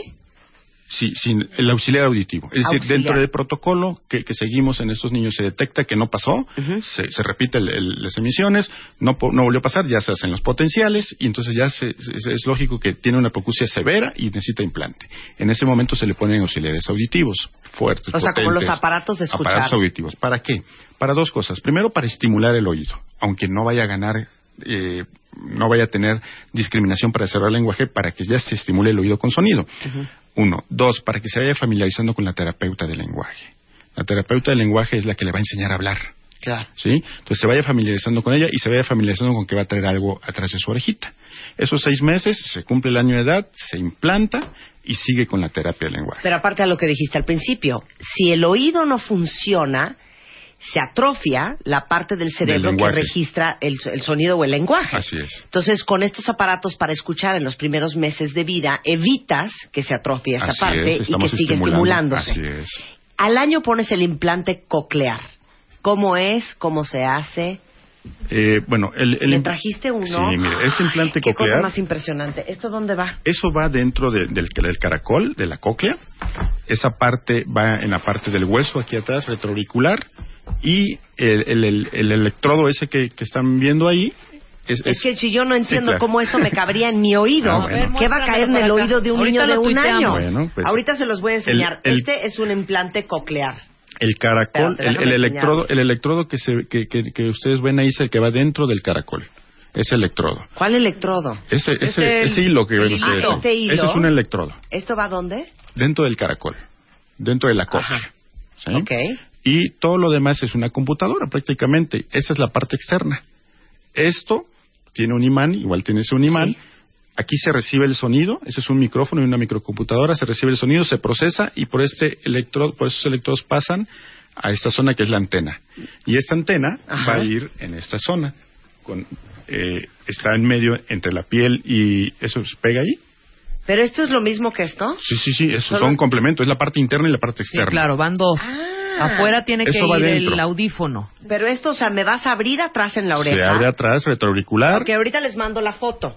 Eh, este círculo que ven con esta cajita arriba, esto va pegado Por adentro dentro. de la carne. a- a- abajo, bueno, arriba del hueso, abajo de la piel, Ujú. ¿sí? Y el electrodo va al caracol. Y, esto, pero este electrodo, ¿por dónde lo conectas? ¿Por adentro, Por adentro. o por afuera? Por adentro. Por adentro. Es, una, es una cirugía un poquito compleja, un poquito difícil porque eh, pasamos por un área que llamamos nosotros timpanotomía posterior. Es un espacio muy pequeño, milimétrico, donde pasamos y llegamos a la cóclea y ahí me- introducimos a través de la ventana redonda ese electrodo. Pero ese, ese pequeño espacio que se llama timpanotomía, por arriba y a los lados va el nervio facial. Entonces, si nosotros hacemos un poquito mal la cirugía o tenemos no tenemos cuidado, podemos ocasionar un daño al nervio facial, al nervio de la cara. Dios me Entonces, espera, por eso espera, es muy espera, importante claro. esto. Entonces, esto, que ya se los voy a mandar por Twitter, se lo meten atrás, Así abajo es. de la carne, de la Así piel, es, y por dentro. Esa tirita que ven, una tirita como blanca de plástico, eso va a la cóclea. Es el electrodo. el electrodo. Ahora, por fuera, esto te lo cuelgas a la oreja. Así es. Sí, ¿no? ¿Voy bien? Sí. Y este imán engancha con el imán que tengo Con adentro esto. de mi carne. Así es. Entonces, cuando ustedes vean a alguien con este aparato, es que adentro Es traen, ahora traen, es como embrimacho, ¿no? Así es, ¿No? así es. Ahora, este modelo es un modelo que solo ahí adentro lleva pilas, lleva eh, el procesador externo y lleva el imán. Entonces ya no ya no necesita todo eso de atrás, solo eso. Solamente este Así círculo, acá es. atrás. Oye, y dime una cosa, José. Una vez que pones este implante coclear, co- ¿cómo funciona? ¿El niño de escuchar cero escucha cuánto? Bien. ¿Cómo es? Eh, normalmente ponemos un volumen bajo para que el niño empiece a detectar solo sonidos. Va a escuchar sonidos y va a escuchar como medio robóticos los sonidos, como si le habla, como si como si estuviera hablando con la voz robótica, es decir, así escuchando sonidos. Hola, Juanito, Así. ¿quieres leche? hecho, ¿Así no, oye? no, no va a detectar tampoco palabras, solo va a escuchar ruidos, sonidos, exactamente. Entonces, de, eh, la, la- la especialista en, en seguir esto, en, el darle seguimiento y en hacer calibraciones, es una especialista en audiología. Y la audióloga lo que va a hacer es que cada mes, cada mes y medio, poniéndose de acuerdo con la terapeuta del lenguaje, van a ir subiendo volumen a este aparato, conforme el niño lo vaya tolerando. El pro- este aparato tiene tres programas y esos tres programas se le dejan tres programas y la audióloga, la terapeuta del lenguaje cada semana, cada 15 días, de acuerdo a los sonidos que ya va me- este, aprendiendo el niño, le va cambiando los programas para subirle volumen. Son con diferentes volúmenes y así es como se va calibrando progresivamente el aparato. La idea es no causarle una molestia al niño que o sea, se lo quiera quitar. Claro. ¿sí? Entonces, esa es la forma como se debe ir calibrando progresivamente. ¿Y cuánto tiempo después de haber tenido el implante coclear ya oyes bien? Bueno, es, es variable, es variable, pero cuanto, mientras más rápido se opere el niño, mientras más pronto se opere el niño, la, la evolución es mucho mejor y más rápida. El niño- es decir, niños que operamos al año de edad, alrededor de los tres o cuatro años, puede estar ahora haciendo oraciones. ¿Sí? Cada, cada niño es diferente. Sí. Eh, eh, las terapeutas del lenguaje regularmente trabajan con ellos dos horas aproximadamente a la semana. El trabajo principal es de los padres, de su entorno familiar. Mientras más eh, énfasis pongan los padres en la terapia, en los trabajos, en, en la tarea que le deje la terapeuta, más rápido es la rehabilitación.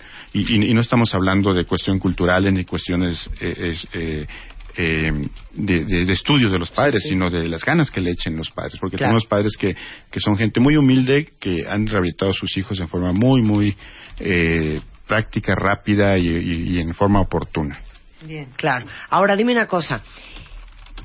¿El implante coclear para qué tipo de sordera es? ¿Solamente congénita? No, no, no, no. Es para hipoacusias severas o profundas en el cual el aparato auditivo, el auxiliar auditivo, ya no le sea útil al paciente.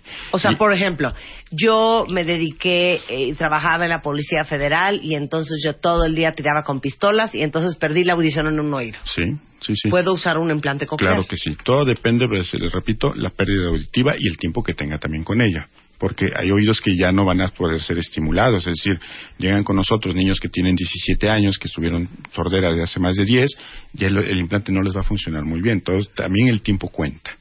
¿sí? Es mientras más rápido se haga. Por ejemplo, eh, personas que son diabéticos, hipertensos, de pronto se quedan sordos de un oído. Oiga, me quedé sordo, amanecí sordo de un oído.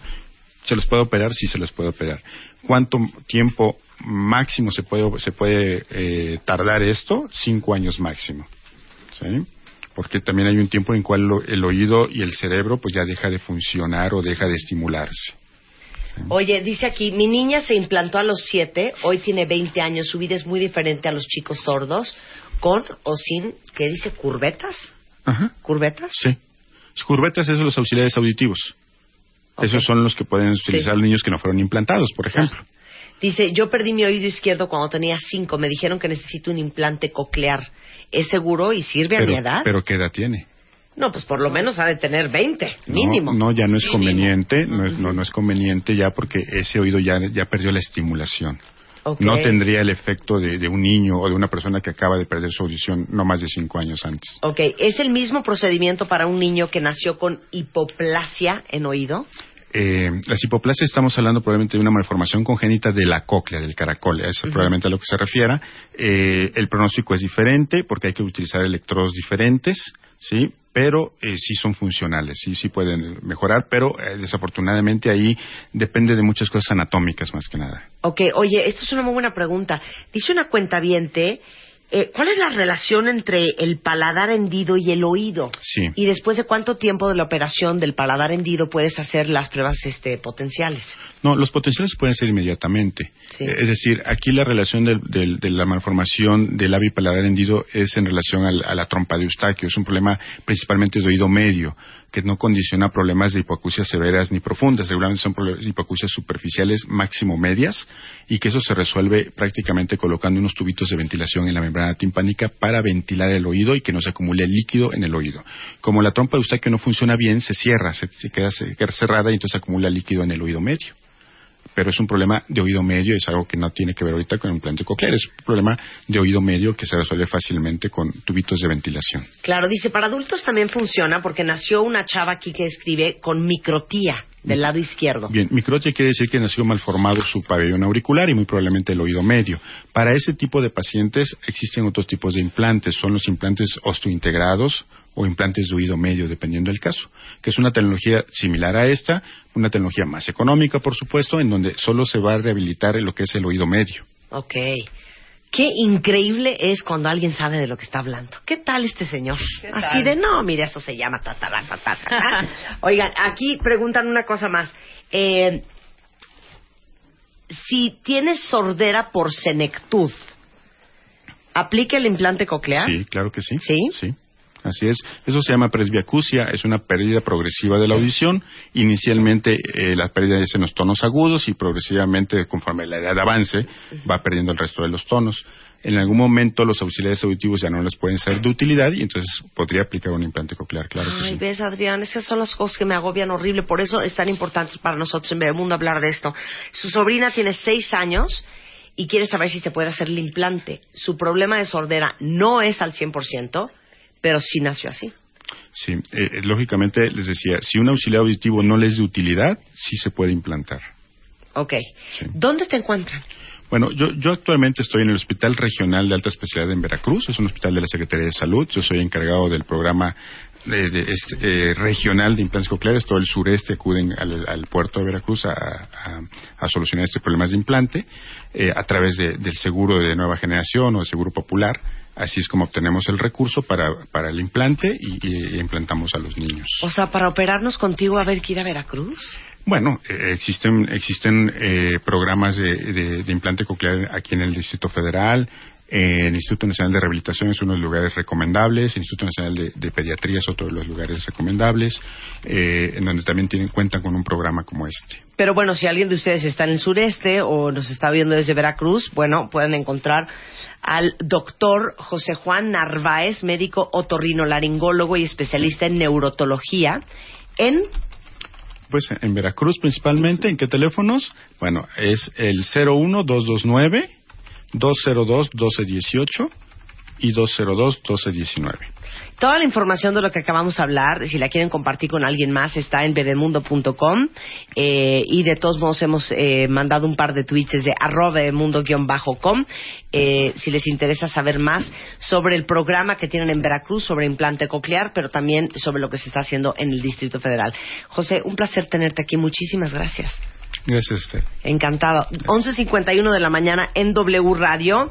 Eh, oigan, déjenme decirles que para todos los que se quedaron fuera en el reto más de 80 de Prudoga, que ya saben que son unos picudos para el tema de la baja de peso, tienen una dieta que es muy especial y es un programa muy único porque es una dieta alta en proteína y muy baja en carbohidratos que hace que tu cuerpo entre en cetosis y se coma todas las reservas de grasa que tienes y no pierdes masa muscular.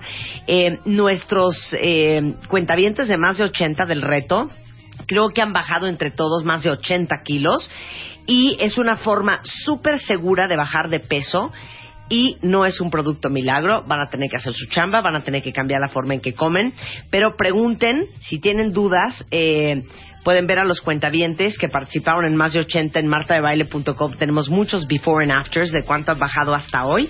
En mi oficina que también hicieron el reto un par, o sea, ¿qué tal? ya lleva una como 23 kilos, o sea, es una locura esto de Prudoga. Eh, toda la información está en mi sitio por si lo quieren rescatar. Y regresando del corte, vamos a hablar de cómo le haces para estudiar en el extranjero y cómo darle la vuelta a tu cuerpo en ocho semanas en W Radio.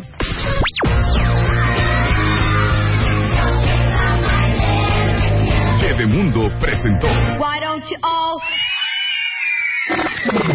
Abre Twitter. Arroba Marta de Baile. Y Facebook. De Baile. Oficial. Opina. A las 10 de la mañana. Marta de Baile. En W. Abre las redes. Non-stop. Escribe. Escribe a Marta de Baile. Escribe. Radio arroba martadebaile.com. Radio arroba martadebaile.com. Escribe solo por W Radio. A ver, ya agarrémonos el chongo de una vez Sí, con de Rodrigo. una vez. A ver, Rodrigo, ¿cuál es la Ahí onda? va. Rodrigo vino hace algún tiempo porque Rodrigo fundó una cosa que seguramente por algún lado les ha llegado. Todo el mundo lo está haciendo. Ay, no lo la impresión. soporto, Yo tampoco, ¿eh? No los Sí. soporto. Cada vez que oigo a alguien que me dice, sí, estoy haciendo el 54D, Ajá. ¿saben qué siento en mi alma? Esto siento en mi alma. Sí. No sé, Rodrigo, yo creo que es envidia, hijo. Yo creo que Yo es creo que, envidia. yo creo que sí. Tú eres el fundador del 54D. Del, cincu- Sí, del claro. 40 ¿Qué no tenías nada que hacer, hijo? No, no, no, no, no, no tenía en ese momento nada que hacer. Oye, no, pero es impresionante la cantidad de gente que va al 54D. Sí. Porque explica, son 54 días Sí. Para... Son 54 días para transformar tu vida tal cual. Lo que hacemos es alinear tus patrones de comportamiento y esta parte física, mental y emocional que hace que tu vida se vea impactada de gran manera. No, no solamente es cambiar la forma en la que te ves y te sientes, sino impactas tu vida en todos los sentidos. Miren, Álvaro Gordoa, 54D. Tengo una Claudia Cándano. Cándano, Mi 54D. amiga Marta Bedrop, 54D. Eh, Servia Cuña, mi cuñado. Tu cuñado 54D. lleva, no, tu cuñado lleva varios. Sí, ya lleva Ya varios. es, ya es este. Ya es máster. activo, ya es- sí, Alguien sí, que sí. trabaja con Spider-Man, 54D. Y todo el mundo, ya es como un culto, ¿eh? Sí, no, sí, ese no. no. Y tengo una es lista más grande, que son 54D. amigos tuyos que están ¿Sí? ahí. Sí, sí. Y entonces te- se hacen por WhatsApp y se echan porras y eh, todos en la clase y sudan Siento que te está dando juntos y- envidia, ¿eh? Ah, sí, un poco. Te voy a decir, si hay un dejo de envidia en mi ser, Sí, di la verdad. lo acepto. Pero. Rebeca, ¿Quieres? alguien ayúdeme, alguien ayúdeme. Yo también tengo un poco de envidia, no ¿Sabes te qué pasa? Es que nada más la idea de ir a las 7 de la mañana todos los días a Santa Fe. Pero eso ya es pretexto, porque ya hay Polanco y me están todos los horarios. ¿Ya está Polanco? Claro, Ya. y todos los horarios, de 6 de la mañana hasta 10 de la noche, así que Sí, ya hay otro todos los pretexto horarios, es, hija. ese no funcionó. Sí, ese eso no- es lo ese no funcionó. coraje me da. Y ¿Sabes hay otra qué dirección. pasa? Ya, te voy a decir la neta. A ver, Quítame la música, Chapo. Te voy a decir qué pasa. La neta, la neta, la neta. Ajá. Ando mala de mis rodillas. No, no, no. La neta, Me la queda neta, lejos. la neta. No. ¿Sabes qué? ¿Qué? Ah. Dile que también es pretexto, Yo Rodrigo. creo que más bien dime, no quiero. Y ya. Estoy ¿no? muy cansada. Con razón te veo, O sea, te veo, ¿eh? Te Bueno, veo. pero 54 días. Oye, pero yo te pregunto, tienes tanta gente que lo ha hecho, ¿y cómo están? no, bueno. No, muy o sea, también Te me digo- gustaría decirlo, porque una de las una cosas cosa, que creo que parece- somos somos muy reales y no vendemos humo, y los Claro. resultados No, es, no. el, Resultados es el factor de, de diferencia en mi programa Ahora con sí todo lo que- que hay afuera, ¿no? I give it to you. Claro. La Sí. gente que va a 54D, o sea, parece que están entachados. O Sí, sea, ¿no? traen un rollazo. Sí, no, no, no. Tremendo. Y están prendidísimos, y están Prendidísimos. súper clavados. Y además, Y creo que se ven y se sienten muy bien, ¿no? no, se ven muy bien, claro. muy muy fit, bien. muy fit y gente Muy muy fit. y muy enfocada en cosas positivas. Creo que eh, digo la comunidad que estamos formando es muy eh, como me gusta, como desde el inicio queríamos formarla que es muy propositiva, muy muy positiva, eh, sumando en lugar de restando, Claro. siendo eh, pues, muy saludables, etcétera, Claro, ¿no? Pero para explicar bien lo que es el 54D, para que ahorita les expliquemos la otra versión que son... pues, 8W. 8W, o sea, 8 semanas. Sí. 54D es su programa intensivo de entrenamiento Sí, que vas todos los días. todos los días. Durante 54 días. Una hora menos el domingo. Como prostituta delegación, a hacer ejercicio Sí, con sí. tus compañeros de grupo. Yo creo que es el único lugar en donde en donde te la pasas un poquito mal, pagas y, y, y lo agradeces. ¿No? Está raro, porque así llegó un día y me lo dijeron. Es que me la paso mal, pero mis cambios son extraordinarios. No, es imposible pasártela tan bien todo el tiempo porque pues la disciplina y la está exigencia rudo. es... Claro, o sea, sería mentirles el, bueno, te la vas a pasar eh, eh, de vacaciones todo el día. Al revés, somos ese programa que no te deja pasártela de vacaciones, Claro, ¿no? o sea, es un bootcamp infernal. Esa es la única manera de, de lograr resultados en la vida, ¿no? Yo creo que la exigencia y la disciplina es parte fundamental del éxito, en todo, ¿no? Entonces, ok, hay otra versión del 54 días que es el 8W, Así que son es. 8 weeks, Sí, 8 semanas. sí. que son 8 semanas? Dos meses. Dos meses. Ok. Ahora, te cuento, es que no es que sea otra versión. El 54D se convirtió en el centro de alto rendimiento y tenemos ya muchos programas que salieron de 54D por toda esta eh, demanda que hemos tenido de la gente que ya se graduó y quiere más. Y cada vez te vuelves como más exigente. Ya tengo el cuerpo, a lo mejor ya estoy, ya, ya quemé la grasa, ya estoy lean y ahora quiero subir, ahora me quiero enfocar en correr. Entonces tenemos varios Ahora quiero programas. nalga, ahora me exacto, quiero exacto. rayar, dame un entonces, poco de claro, entonces lo que hicimos fue dividir, eh, como crear nuevos proyectos, nuevos eh, eh, programas para que la gente pudiera tener algo más a que aspirar después de un 54 o después de tres 54 o 5, porque la gente se quiere quedar a vivir ahí, ¿no? Claro. Entonces, de esta manera sale 8W, que es un concepto que va dirigido específicamente para la quema de grasa y, eh, o sea, no tiene todo este proceso tan largo y tan complicado de 54D, que si estás decidido a ser esta persona que, que, que te ponga retos altos, eres de 54D. Si probablemente quieres eh, eh, hacerlo mucho más divertido. talking, sí, claro. Claro, claro. Ok. A- Acá sí no te la vas a pasar, o sea, te la vas a usar mucho mejor, es la verdad. Sí. Eh, es mucho menos exigente. El otro es un programa de, de muy alto rendimiento. Eh, y este se enfoca tal cual en quema de grasa y es mucho más divertido. Nos enfocamos mucho también en boxeo. Así que siempre es, eh, es muy aeróbico. Entonces, eh, hay diferencia. Ahora sí me estás empezando a enamorar. Si no estoy mal, tu hermana está, creo, ¿no? Sí, mi hermana Tu hermana ya, está en, está en la 8W, o- ¿no? la odio. Sí, dijo, al caramba, yo, yo le pego. Sí, mi hermana Eugenia dijo, ya, Ya me meto. Eugenia, que es un espagueti, hija, tengo una panza, hazme favor.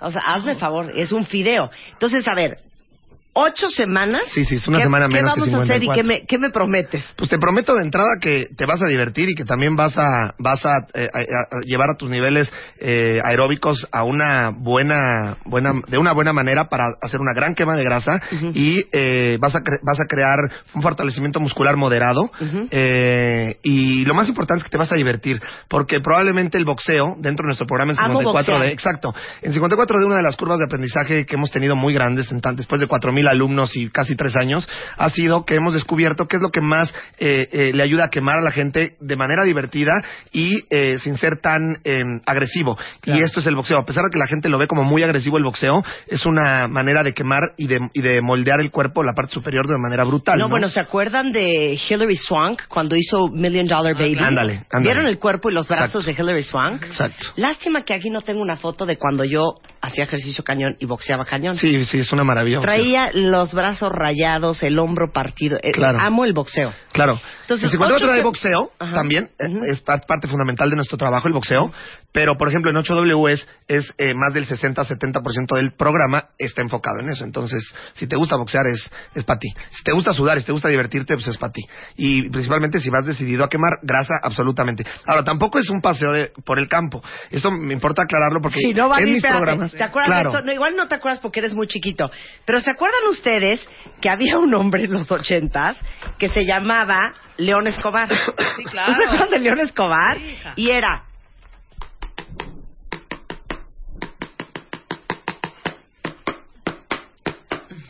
Y ese ritmo, literal, era creo creo que era como un pandero. Sí, era... Hacías unos estiramientos. Hacías Era de veras como de Charles Atlas de los 50. Wow. Y yo creo Sí, que de la- de la- de la a corriente León. anterior, ¿Alguien La a academia de León claro, Escobar. La academia, Sí, León claro. Esco- las Claro. academias, León Escobar. claro. Wow, no, no, no, nunca lo había escuchado, la verdad. Bueno, No soy tan chiquito, no pero va a no, ser no, no la había ir a ser León Escobar. Sí, no, no, no, no. Sí le van a chambear. Claro, es importante porque luego la gente dice, ah, bueno, voy a ir a, voy a, ir a pasear. No, no, no. Ninguno de nuestros programas vas a pasear. O sea, también queremos resultados. Yo creo que uno de los, de- justamente como explicábamos, de la, la diferencia de lo que nosotros hacemos con lo, muchas ofertas que hay afuera, son los resultados, no son servicios. Así que los resultados, como te lo dije, van eh, de la mano con, con el esfuerzo, ¿no? Claro. Entonces, Ahora, algo que explicó el otro día Tomás Weiman aquí en el programa, que es, es- eso es yo creo que de lo más importante que hay que desmitificar, porque al final eh, muchos quieren construir músculo y estar más tronados, pero la verdad es que la gran mayoría de nosotros lo que queremos es quemar grasa. Sí. Y uno cree que subiéndose una caminadora, una elíptica, un spinning Sí, no. y sudar como puerco en cautiverio, Sí, no, no, no, no. estás quemando grasa. Si tú no sabes cuál es tu zona de quema de grasa, pudiste haber sudado como gorda pues borracha. es más deshidratación que otra cosa. Pudiste haber corrido como si no hubiera mañana y lo que quemaste es, eh, lo Es que agua. sacaste es agua. Es agua. Lo recuperas en media hora. Claro, entonces, ocho semanas, Sí. ¿me juras por tu vida? Sí, te, aseguro- Que te nos juro vamos por... a desgastar. Pues mira, eh, yo creo que a estas alturas no tendría No por qué jurarte grosero, por una Rodrigo. razón. No seas no, grosero, no, no, no, no, no, no. Hace rato que estábamos, antes de entrar al aire, justamente le decía que ella siempre se ha visto muy bien. ¡Ay! Y, y no es por echarte flores, pues siempre te has visto muy bien y creo que es importante que te sigas viendo así, ¿no? Y, Sí. y, y- y cuando te dije que no voy a jurarte nada es porque creo que hoy los resultados eh, eh, eh, ya son visibles, ¿no? Claro, no, el jurar o prometer, creo que eso, eso nunca ha sido de, de algo que me guste hacer, sino mira los resultados, mira lo que hemos hecho, tú conoces mucha gente y, y pues nuestros programas son, son siempre, siempre, siempre dando resultados. Ok, ocho semanas. Sí. ¿Ocho semanas diario, domingos y todo? No, domingo no. Domingo es- domingo es descansando. el día de descanso en todos nuestros programas. Ok. El Nada más hay que hacerlo cuando no descansar. te vayas a ir de viaje. Sí, Bueno, claro. Y- y también lo más importante, hacerlo cuando estés decidido a tener esta transformación. Porque si te vas a seguir yendo de fiesta, si no estás dispuesto a ser disciplinado, si no vas a comer lo que te pedimos, o sea, también, pues no vas a lograr nada. O sea, esto, esto tendría que ser, eh, eh, mis, mis programas son muchas veces programas de choque porque eh, necesitas empezar a tener esta batalla más importante que es contra ti mismo, ¿no? La batalla royal, Claro. que es donde te vas a, donde te vas a medir con, con, con- contra ti, el, el- el tener esta fuerza de voluntad y este carácter que te haga hacer las cosas. Si no la tienes, pues mejor yo creo que no somos para ti, ¿no? Claro, y no, miren, yo no quiero presionar a todas las mujeres y a todos los hombres que nos están escuchando, sobre todas las mujeres, porque creo que lo he agarrado de moda de estárselos diciendo, pero después de los 45, ya nos quedan bien pocos años para verte super baby. ¿De lucir? De lucir, es la verdad. Porque ya a los 55, perdón, yo No Ajá. quiero ser un símbolo sexual. Sí, no. Quieres verte distinguida, Pero verte sofisticada, Verte quieres bien siempre, no hay elegante, edad, ¿no? delgada, pero ya no vas a andar así de chas, chas, chas, chas, chas, chas, Enseñando no. toda pegada. Exacto, ¿no? ya no. Entonces, estos Hay son tiempos. los últimos años. O sea, ya estamos Claro. a menos dos minutos, chicas. Entonces, si lo quieren hacer de un vez. Oye, dice aquí un cuentaviente. Bueno, ¿y nosotros aquí en Guadalajara qué? ¿Nos quedamos gordos o qué? Fíjate que sí, en- específicamente Monterrey, Guadalajara, Puebla y Querétaro nos han pedido muchísimo y, y- Anda, y queremos ir, queremos ir, pero realmente estamos muy enfocados ahorita en el Distrito Federal y esperamos pues muy pronto poder estar allá, ¿no? Ok, a ver, entonces, todos los que dicen, va, me echo ocho semanas para desgrasarme como caldo de Sí, pollo. pues anímense, es, es momento de tomar las riendas de, de su vida en, en- en sus propias manos, ¿no? A veces ponemos muchos pretextos. Ocho semanas es nada, si, si te das cuenta es Claro. nada. Pero no les pasa otra cosa que, por ejemplo, en enero dicen, no, ya, te lo juro que me voy a poner impresionante este año, ¿no? Sí, Empiezas dizque, a hacer ejercicio. Entonces haces ejercicio como un mes. menos. Y luego ya te da flojera y ya no hiciste. Y luego ya es septiembre. Y dices, chale, estamos en septiembre. Bueno, ya el próximo año. Si me hubiera seguido haciendo ejercicio, Sí. ahorita estaría impresionante. Sí, así es y adivina mundo. qué, no estoy. Gelatina Yellow, buenos días. Ah, o también todo el mundo ya va a ser Semana Santa, ahora sí le meto, ¿no? Claro. Ya para ir a la playa bien. Creen que en, creen que en tres días van a van a mejorar lo que pues se han tirado a la basura durante tantos años. Para eso hay Aparte, que tener compromiso. cosa, les digo, a mí ni me presionen, ¿eh? Porque yo ya les comprobé con el reto ABC que hasta las fotos mías en bikini mandé Ándele. hace tres años que sí me aviento el reto. Pues órale, aviéntatelo. a ver, estoy. usted, a ver, ocho semanas. Porque porque no te quiero balconear, pero pero te comprometiste en 54 de la vez pasada. Ya sé, ya sé. Pues Y 54. te sigo esperando. A ver, ¿dónde está ocho semanas? Tenemos ahorita abierto en Palmas y Palmas, give me a five. Eso, ya Ya viste. estamos, ok. Eh, tenemos Palmas y Santa Fe, abrimos satélite, eh, Condesa y Polanco Ahí en los está, próximos días. Todos coludos o todos rabones. Así es. Órale, yo me aviento las ocho semanas. Sí, Estoy ahí, regreso de viaje el primero de marzo. órale. Primero de marzo. ¿Pero en serio? A primero de mayo. Tu hermana está, ya Ya anímate. sé. Primero, lo que pasa es que me voy afuera. Ah, ok. Ok. Pero ahorita, ahorita negociamos Órale, cuando empiezo, órale, ya. excluyendo esa Listo, vacación. Listo. Pero voy a hacer las ocho semanas. Muy bien, Marta. Y después te espero en 54D, que sería No, el siguiente espérate, reto. todos nos vamos a cuando lo termines, pero no empujes. cuando lo termines, te espero en 54D. Bueno, entonces, toda la información, si quieren hacer las ocho semanas junto conmigo, la van a encontrar en...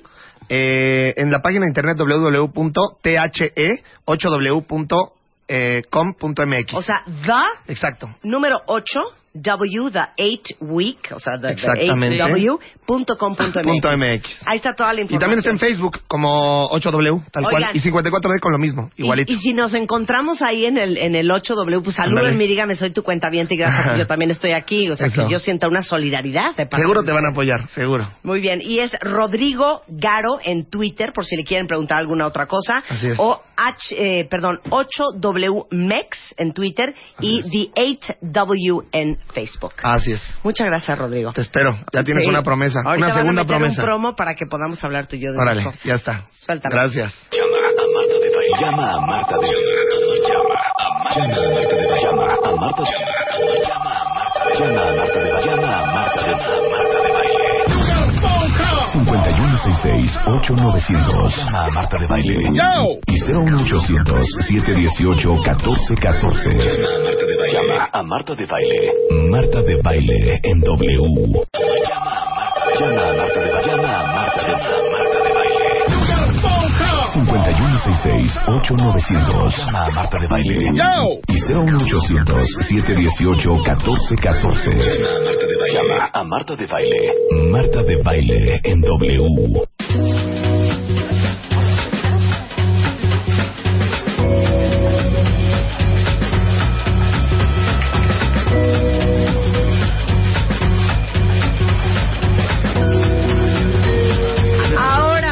Ahora sí. Bueno, ¿sabes qué, Rebeca? Vete a tomar un café con él. Tengo que hacer un programa. No, ya, ya, Rebeca, ya. Me va a mandar ¿dónde toda la sería? información, hombre. Gracias, Rodri.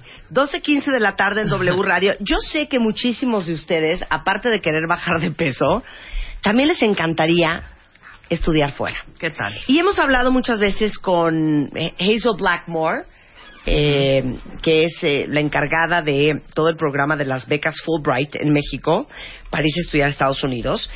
Y hay- la verdad es que muchas veces no te vas porque crees que no tienes la lana, porque crees que no tienes las calificaciones, porque crees que no tienes los medios, porque crees que la competencia es demasiado fuerte. Y por eso invité a María Fernanda López Olivo. Mari Fer es directora de innovación académica eh, con América del Norte en la Secretaría de Relaciones Exteriores. Bienvenida, Marifer. Hola, muchísimas gracias y mucho gusto de verdad. Entonces, ¿a dónde no se van los mexicanos a estudiar fuera? Pues mira, justo como estás diciendo y que estás hablando de Comexus, el Sí. principal destino es Estados Unidos. Sí. ¿no? Este, y en general América del Norte, Estados Unidos y Canadá. En los siguientes destinos vendría eh, Europa, por ejemplo, obviamente pues por, por el idioma español, España es uno de los destinos más ocurridos por los mexicanos, ¿no? Eh, y también América Latina y- y Chile, Argentina, Colombia, Brasil. Pero hay destinos que están tomando como muchísima fuerza que se encuentran en Asia Pacífico, ¿no? Las universidades australianas, las universidades japonesas, Singapur, etcétera, por todos estos temas de innovación y demás, están como que también empezando a aparecer en el radar y tomando como mucha fuerza eh, y mucho interés para los estudiantes mexicanos. Ok, ¿no? pausa ahí. Pregunta para todos ustedes. Mándalo por Twitter y me lo puede contestar también por Facebook. ¿Quién de ustedes se quiere ir a estudiar fuera? ¿Y a dónde se quieren ir a estudiar? Y si ya están más claros que eso, díganme a qué universidad se quisieran ir a estudiar. Porque muchas veces dices, y ya desde ahí viene uno mal, sí me quiero ir fuera. Sí, pero es que no es si me quiero ir fuera, es Sí, ¿a dónde y ir a qué? fuera Sí. A la Sorbona, a París, a estudiar leyes el año que entra. ¿no? O sea, Exactamente. como mucho más definido. Es muy importante tener claridad, ¿no? La claridad en tus objetivos es lo más importante. Entonces, si no es nada más de quiero estudiar en el extranjero, sino qué quiero estudiar, para qué, cómo me va a servir a mí en mi carrera, cómo le va a servir al país, cómo voy a impactar con esos estudios, ¿no? Y a partir de ahí buscar, bueno, cuál es la mejor universidad que ofrece ese programa que me interesa, ¿no? Ok, ahora, ¿y por qué está metido en esto la Secretaría de Relaciones Exteriores? Si Ustedes no dan así per se, per se una beca. No, mira, te, comento, la, mm, la Agencia Mexicana de Cooperación Internacional para el Desarrollo, la MEXID, Ujú. es el brazo ejecutor de la cooperación eh, de, de México en el mundo. Como parte de esta cooperación, hacemos cooperación académica. O sea, Es decir, estamos en constante vinculación con otros países del mundo, con instituciones de educación superior globales, para eh, hacer acuerdos de colaboración académica, el otorgamiento de becas eh, y, y poder así, pues realmente posicionar a México como un actor con responsabilidad global, ¿no? Que es, es, este lo que queremos. por eso, pero Y esto de este- eh, educación superior es la carrera para arriba, Sí, o sea, carrera, maestría, doctorado. exactamente. ¿Ok? Exactamente. De eso estamos hablando aquí. No, me a un No campo Canadá. No, no, me Ajá. primero de prepa. No, esto es la universidad, la maestría o el doctorado. ¿No? Exactamente. Ok. Como parte de estas acciones de cooperación, pues gobiernos extranjeros le, of- le ofrecen becas al gobierno mexicano y a, su- y a- y a sus nacionales, ¿no? Mexicanos. Entonces nosotros nos dedicamos a promover toda esta oferta que los gobiernos extranjeros le promueven a mexicanos. Y ¿no? mira, y ustedes bien enterados, chulitos. Exacto. Hasta a través de de primera Amexid. noticia. Exactamente. Amexid. Entonces, dame un ejemplo. Te hablan de la universidad o te habla el gobierno inglés y te dice qué. Sí, por ejemplo, todo se hace además formalizado por acuerdos y convenios que llevan muchas etapas de negociación, ¿no? Y ahí se establece, pues, no sé, el gobierno chino nos ofrece 300 becas, ¿no? Para que te vayas a estudiar un posgrado a China, para que estudies idiomas y te permitan entrar al posgrado en China, ¿no? El gobierno del Reino Unido también nos dice, pues yo también tengo becas para ustedes, para las artes, para este, ciencias, para tecnología, ¿no? Y entonces, ¿ustedes cómo, cómo enteran a los estudiantes de que tienen 200 becas del gobierno inglés? Claro, mira, eh, tenemos nuestro portal de becas. Pueden entrar al portal de Amexid, www.amexid.gov.mx. Eh, y ahí van a encontrar toda la oferta por países. También participamos en ferias de promoción. Eh, las universidades nos hablan, ¿no? Nos invitan, o gobiernos estatales también nos hablan y nos invitan para que vayamos a dar pláticas y estemos en contacto con sus estudiantes para pues, darles consejos de cómo ser admitidos o cómo obtener una, be- una beca, ¿no? Ahorita les estoy tuiteando la liga Sí. de donde pueden ver todas las becas que gobiernos extranjeros ofrecen para estudiantes mexicanos. Ahorita se las mando. Y por eso invité el día de hoy a María Fernanda López para que ustedes tengan un mejor futuro. A ver, mira, aquí dice un cuentaviente, por ejemplo. Dice, yo me quisiera ir a estudiar a... que Alguien puso algo de Londres. Eh, alguien puso algo de Londres, déjame leerte tal cual lo dijo. Mira, Selenita dice, quiero estudiar en la University of Arts of London una maestría en comunicación gráfica. Ok, perfecto. Pues lo que tienen que hacer es meterse a nuestra página, ver las opciones de becas disponibles. Obviamente, por ejemplo, ahí las becas Chevening son las que aplicarían directamente para este caso específico, ¿no? Que son muy reconocidas y demás. Y que vaya estudiando con mucha antelación todo lo que tiene que presentar. Es muy importante prepararse con un año de anticipación al Claro. inicio de los estudios, ¿no? Claro. Este, porque no es no es algo, no es un trámite sencillo. O sea, un gobierno extranjero te va a dar dinero y va a invertir en ti para para que tú puedas hacer tus estudios en el extranjero. Pero, por ejemplo, si ahorita, te- si te quieres ir ahorita este año en septiembre del 2015, ya estás tarde. ya estás tarde, sí. Si no has, si no has iniciado el proceso de admisión, ya estás tarde. Ahora, por ejemplo, también tenemos eh, oferta de cursos cortos, eh, cursos de capacitación que ofrecen organismos internacionales como la OEA. En esos casos, este, sí es posible que apliques el mismo año, o sea, que tú solicites tu beca el mismo año. Pero en la ¿qué, Organización de Estados Americanos, ¿como qué curso? Dame un ejemplo. Dan cursos, por ejemplo. Economistas, este...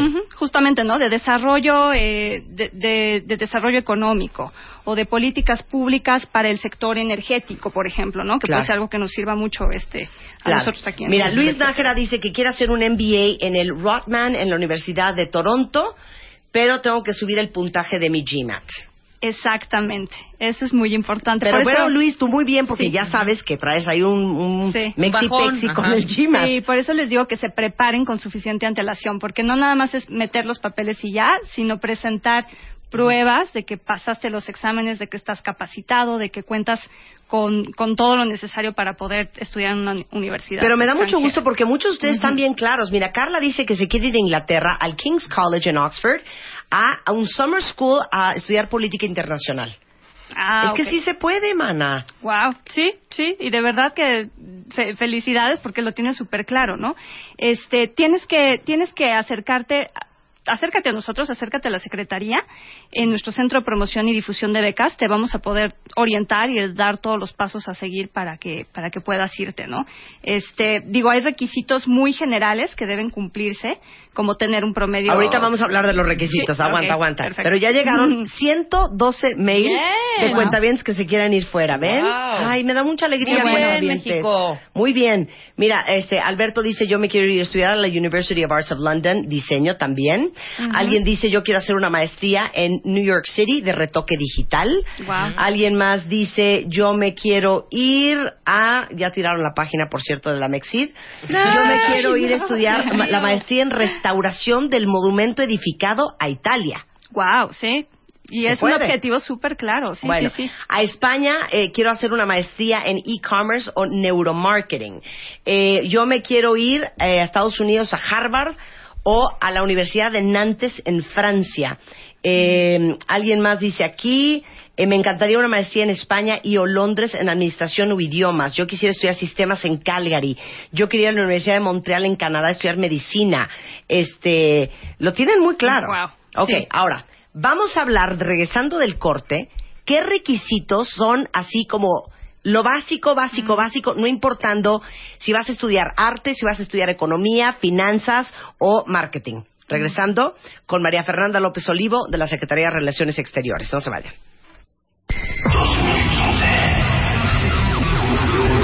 Estrenando el año con Marta de Baile. Ya volvemos. El 2015. Solo con Marta de Baile. Continuamos. Son las doce y media del día en W Radio y hoy les hice una alegría muy especial. Hoy traje a María Fernanda López Olivo, directora de Innovación Académica con América del Norte de la Secretaría de Relaciones Exteriores. Porque yo sé que muchos de ustedes, y lo acabo de comprobar en Twitter porque han llegado más de 150 tweets, que se mueren de ganas de estudiar fuera de México la carrera o la maestría o el doctorado o este, una especialización o eh, un curso específico en cierta parte de desarrollo profesional.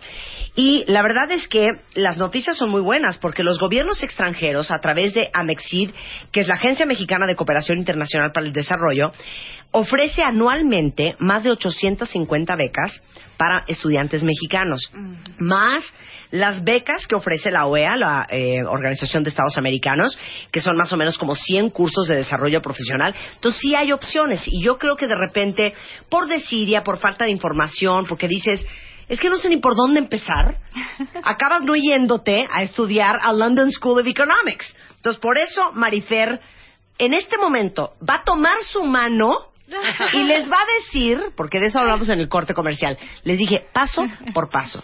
Uno, ¿qué tienen que hacer? Así A, B, C, D, E, F, G, para lograr conseguir una beca e irse a estudiar fuera. Marifer, toma nuestra mano, Perfecto. te escuchamos. Muy bien, síganme. Uno. síganme. Uno. Número uno. Definir muy bien qué quiero estudiar. ¿no? Ok. O sea, no es nada más quiero irme a estudiar, no, qué quiero estudiar, qué, programa. Y mientras más especializado sea, más posibilidades tienes de que te den una beca, porque significa que sabes muy bien qué es lo que quieres, ¿no?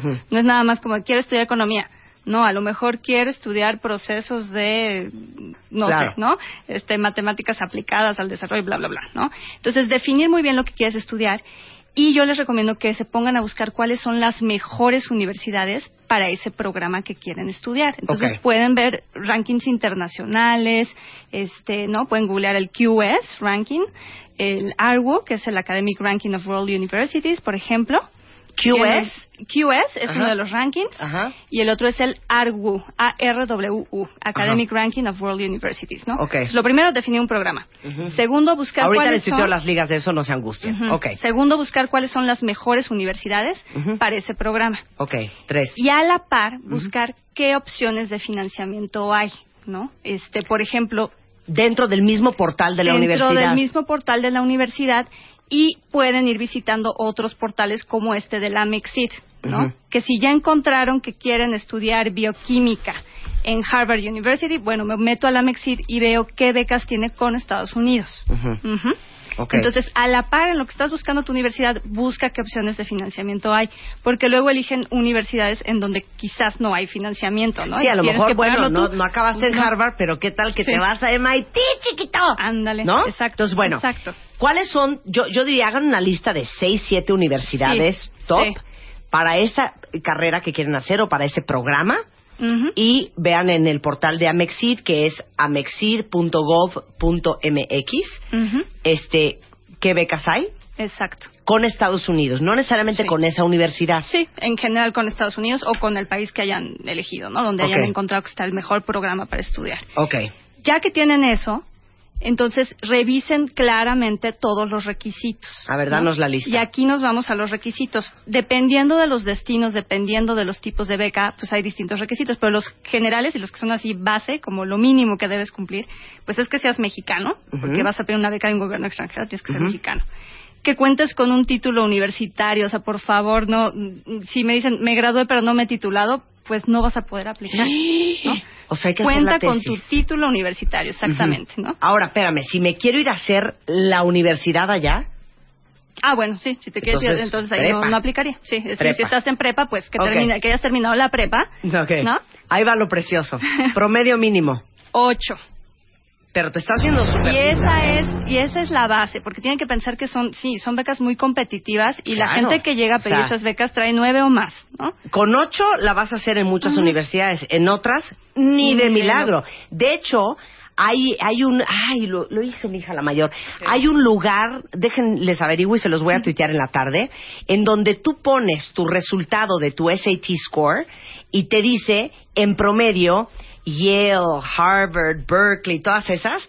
¿cuál es en promedio el SAT score de, de la gente que la acepta? Para ver si estás en rojo, si estás en amarillo o si bueno, ni te molestes en aplicar si tienes ese Claro, SAT que veas cuáles son tus posibilidades, ¿no? Entonces, O sea, mínimo de promedio 8, pero obviamente si quieres ir a una Ivy League School entre más competitiva la universidad, Sí. más alto va a tener que ser el promedio. Exactamente. ¿no? Tres.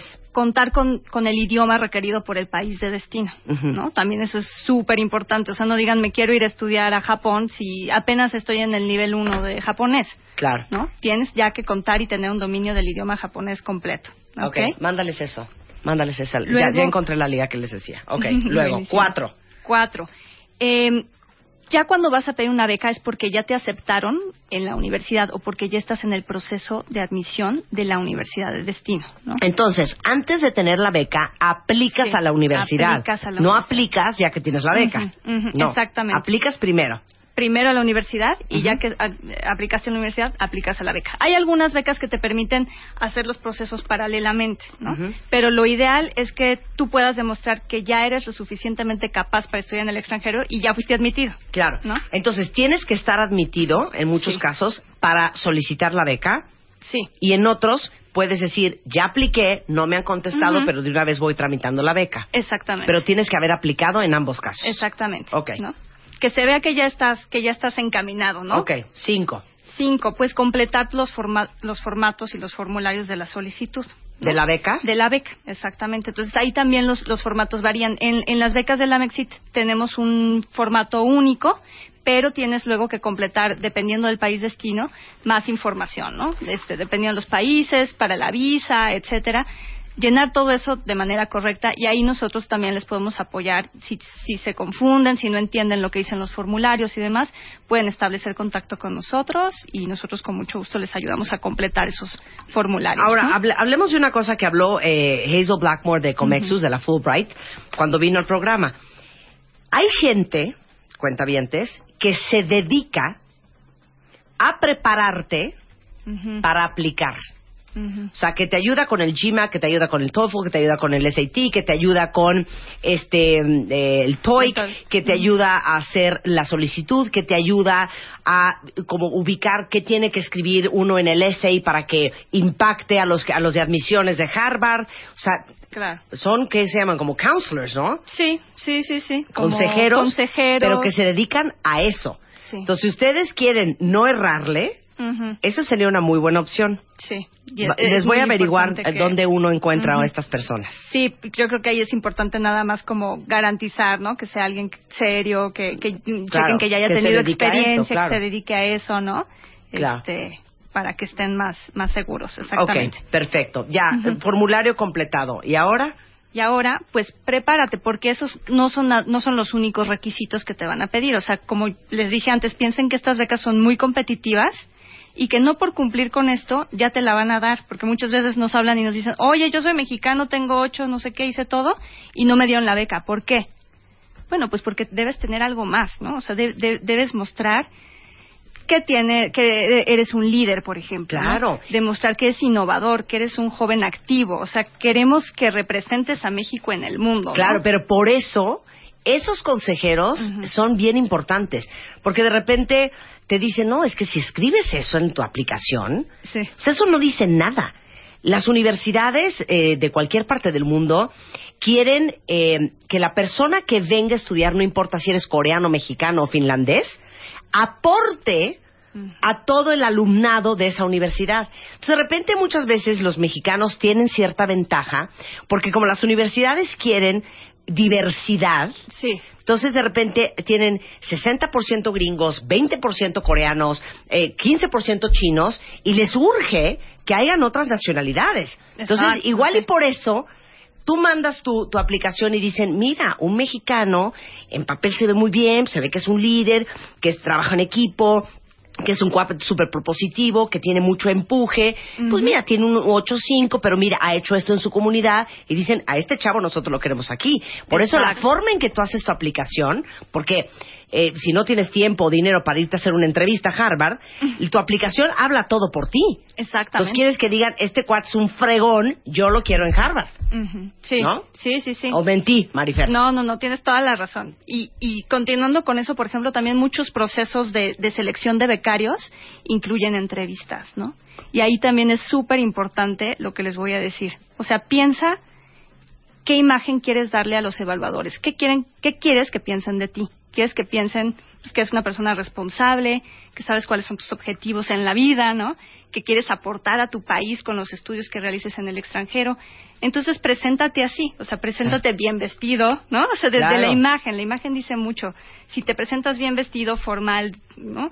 Pues estás mostrando que realmente tienes interés y que realmente respetas a la institución que te va a dar la beca, ¿no? Claro. Este, habla coordinadamente, sé coherente, tranquilo, es muy probable que te pongas nervioso en la entrevista, pero pues trata de tener claridad en tus objetivos y de ser sincero, de mostrar que realmente quieres estudiar en el extranjero, ¿no? Y que quieres aportar. Claro, aquí dice alguien, este, lo más importante es la entrevista, ¿no? Dice, en mi caso, yo soy, eh, que trabaja en la Embajada de Japón, agregado cultural, experto en mi materia, eh, gente de la Secretaría de Relaciones Exteriores, ya no entendí el tuit. Pero, pero por supuesto que, más allá del promedio, o sea, el mínimo es 8, pero si llega un flan de 9.4 y llega una bala de 8.5, ¿a quién creen que le van a dar la beca y a quién creen que van a aceptar? ¿A la bala o el flan? Claro, no, pues a la bala. Entonces Sí, quieren sí, gente sí. que realmente vaya a aportar.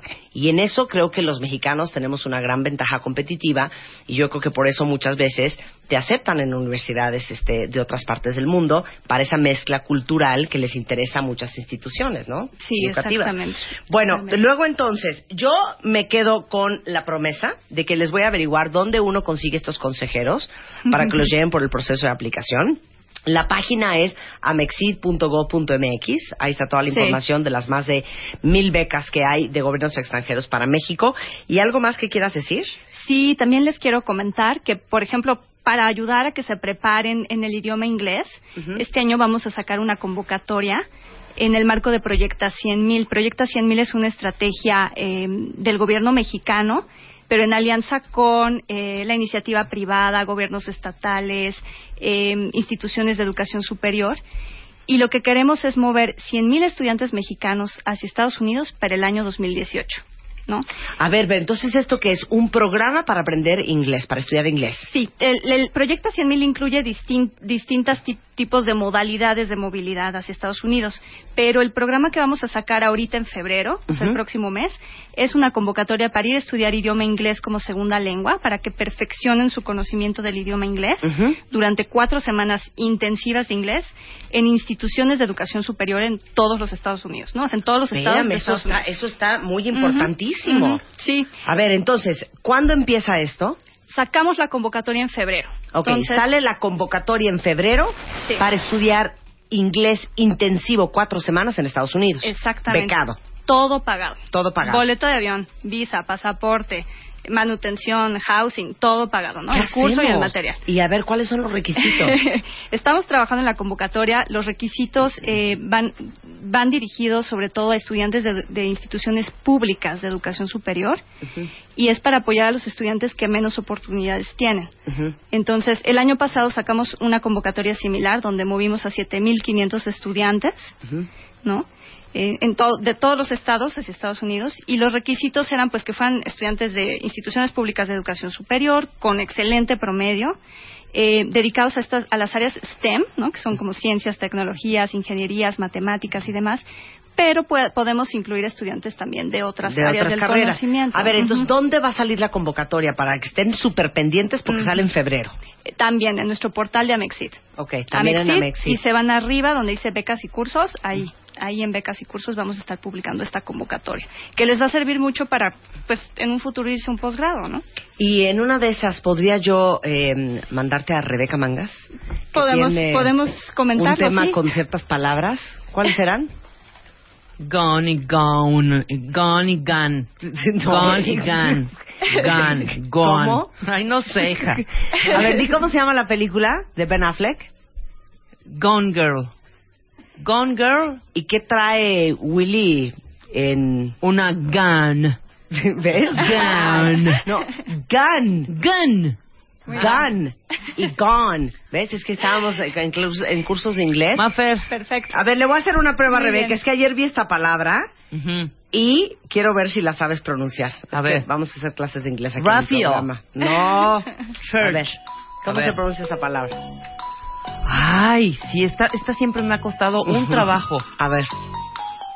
Voy a decirte, voy y me vas diciendo. Ok, caliente, la palabra frío. en español es géneros. Géneros. ¿Ok? Ajá. Ok, Sí. ahora la va a decir en inglés.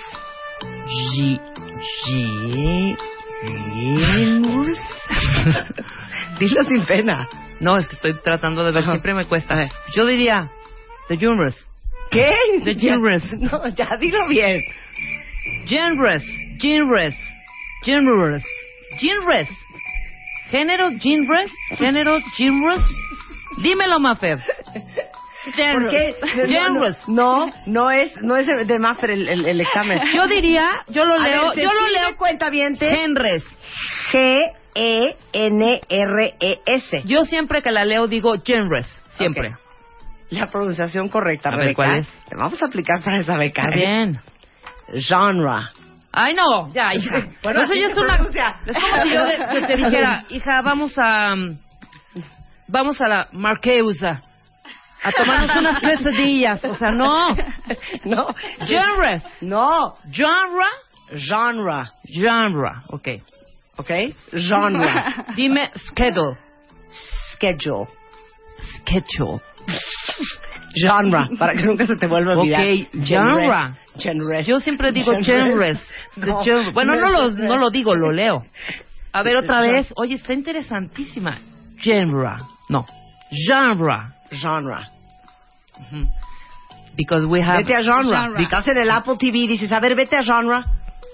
Yo, ¿a dónde, güey? Vete a genre, a géneros. Claro. A ya, géneros. ya aprendimos, Ya aprendimos algo una nuevo. palabra Muy nueva, cuenta bien.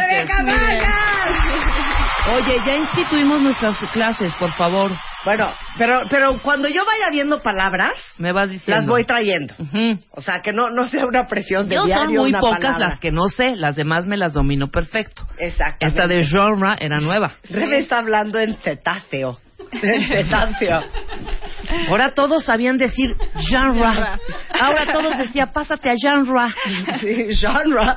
Muchas gracias, Maricel. No, gracias a Y perdón ustedes. este pequeño corchete informativo No, está bien, está sobre el inglés. Bueno, ya les mandé toda la información de Amexid por Twitter, está en Facebook, está en mi página en martadebaile.com, pero yo sí quiero que el cuentaviente haga sus sueños realidad. Sí. Nada más que yo me imagino perfecto que ahorita que Marifer estaba dando la lista de, de los pasos que hay que tomar, ya en el quinto paso todo el mundo estaba, ay, no sabes qué, me queda aquí en la UNAM. No, Este, no lo échenle ganas. Pero no, como no, les digo siempre, O sea, terminen aquí en la UNAM y luego vayan a hacer un máster Claro. o un doctorado. El que quiere tener lo que pocos tienen, tienen que estar dispuestos a hacer lo que pocos harían. Y claro, a muchos les da flojera aventarse el SAT, el GMAT, esto y el otro, pero acabar estudiar, estudiando en MIT. Exacto. Gracias, Marifer. No, gracias a ustedes. 12.48 de la mañana en W Radio. MOA Diciembre-Enero. ¿Cuándo te vas a morir? Te decimos este 2015 cómo sumarle años a tu vida. La piñata no eres tú, no te rellenes. Numerología y cómo nos va a ir este año. No peleen, aprendan a negociar en pareja. Belleza sin azúcar, The Beauty Effect. Intolerancia a la tristeza, te estás mutilando con tal de estar en pareja. MOA Diciembre-Enero.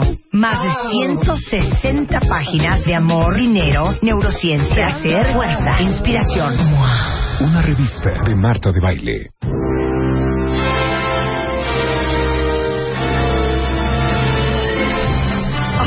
De hacer lo del Oscar, Luisa. nos mandó, nos mandó, les voy a decir quién mandó. Débora Allende mandó 90% of people can't pronounce this whole poem. A ver. ¿Ok? Entonces un poema me mandó ahora un reto a mí.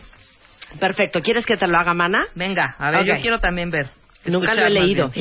No, hija, está larguísimo. No lo voy a leer todo. Bueno, lee una parte. Okay. Dearest creature in creation, study English pronunciation. I will teach you in my verse. Sounds like corpse, corpse, horse, and worse. I will keep you, Susie, busy. Make your head with height, with heat, grow dizzy. Tear in eye, your dress will tear. So shall I, or oh, hear my prayer. Just compare heart, beard, and herd dies and diet, lord and word, sword and sward, retain and written. Mind the latter, how it's written. Now I surely will not plague you, which with such words as plague and ague. But be careful how you speak. Say break and stake, but bleak and streak. Club and oven, how and low. Script receipt show poem and toe. Hear me say devoid of trickery. Daughter, laughter, and terpsichore. Typhoid, measles, topsails, aisles, exiles, simils, and riddles. Ya no puedo más.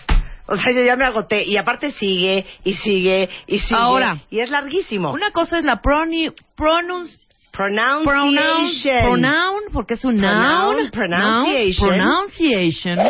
Y otra cosa es esto que haces, visions, visions, visions. Entonces podemos, o sea, terminas así, laughter, visions, rations, issues. Entonces es hacer, si quieren hablar como Marta de, de baile, Ajá. inglés, tengan su pronunciation normal. Pronunciation. Pronunciation y todos hagan la boca chiquita y empiecen.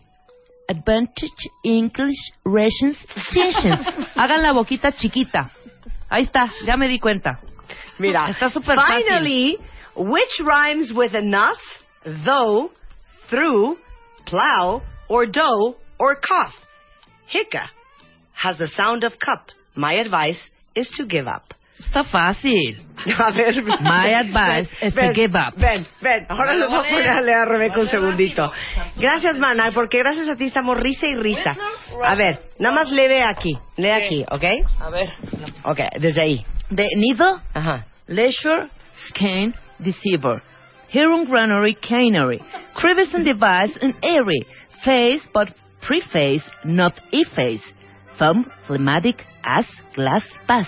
Large, but Ve- target. ahí- es que ahí, Gin, ¿ves? give, ¿Ves? virgin. Por eso no lo pronunciaste bien. Phlegm. Phlegm.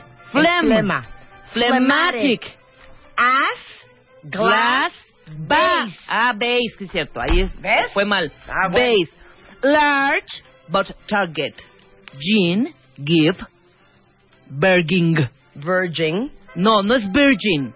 Virgin, Virgin. virgin, Out, out, joust, and scare. scour. Scour. Scour, soy una cower. ¿De dónde habrán sacado ese poema? Está buenísimo. Ya nos valieron todos ustedes y estamos aquí peleando y discutiendo. Es pronunciation.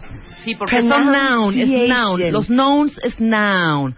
Oye, y yo llegué a un, a un como, a un como cafetín en Nueva York a decirle al señorcito que estaba ahí en el desk, le dije, a ver, how's the pecs here? How's the pecs? How's the peg? We pay first, we pay later, later, how's the pecs here? Y me entendió perfecto. ¿Sí te entendió? Sí. Oigan, ¿Cómo ya, está el gracias a ¿Cómo está el ya, ya, ya les retuiteé el poema que intentamos leer en este momento. A ver quién se lo avienta así al hilo y pónganle un examen de inglés a todos los de su oficina. Esta vez. Bueno, ahora sí, los Óscares. Hicimos una sección increíble en martadebaile.com para que la aprovechen porque aparte voy a hacer una quiniela y va a haber ganadores, ¿eh? Entonces, si entran a martadebaile.com, eh, subimos toda la información de las 24 categorías que tiene el Oscar. Pueden saber de quiénes son los actores, actrices, directores y películas que están nominados. Y aparte les pusimos el tráiler de cada película para que también escojan cuáles les gustaría ver y cuáles se van a brincar. Y el próximo 3 de febrero vamos a abrir la quiniela de baile, donde van a poder registrarse y marcar ahí quiénes creen ustedes que van a ganar para mejor director, película, actriz, actor, mezcla de sonido, etcétera, etcétera. Y el jueves 19 de febrero vamos a cerrar la quiniela.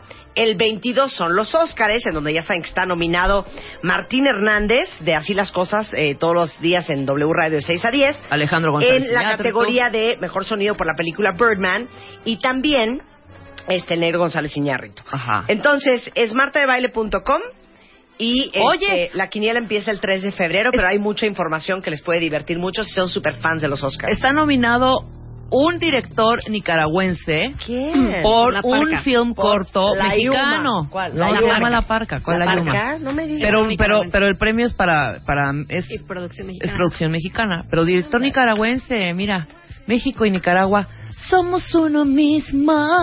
Uh, uh, uh. Emanuel, ¿qué acabo de decir antier? ¿Qué dijo ahora? Ya sé cómo le voy a hacer para verme más fashion. A ver, ya dijimos que ese es una Sí, muy grave error. no se ves fashion. No te ves fashion. Eres fashionable Fashionable. o in fashion. Ok. Pero Igual no que existe es super fashion. Ajá, y Eso no tampoco existe. existe. Estamos Es en como decir, es- es como decir, está super moda. Ajá. o soy super moda. No Sí, dices, no. Me visto ya de sabes, moda Emanuel. o me veo muy moderna o, ¿no? Fashionable. Fashionable. Y tampoco es eh, tampoco se dice, Bold. ay, estamos estamos tengo un free, estoy saliendo free, eso tampoco existe. No. Se dice Estoy aventando un free. Sí, no, no. No, ¿Cómo me estoy, me estoy aventando un libre? ¿Un gratis? Sí, ¿Un qué? sí, ¿Un qué? Claro, me estoy aventando free. Bueno, ya nos vamos, ya es mucha necedad y mucha soncería. Mañana estamos de regreso en punto a las 10 de la mañana.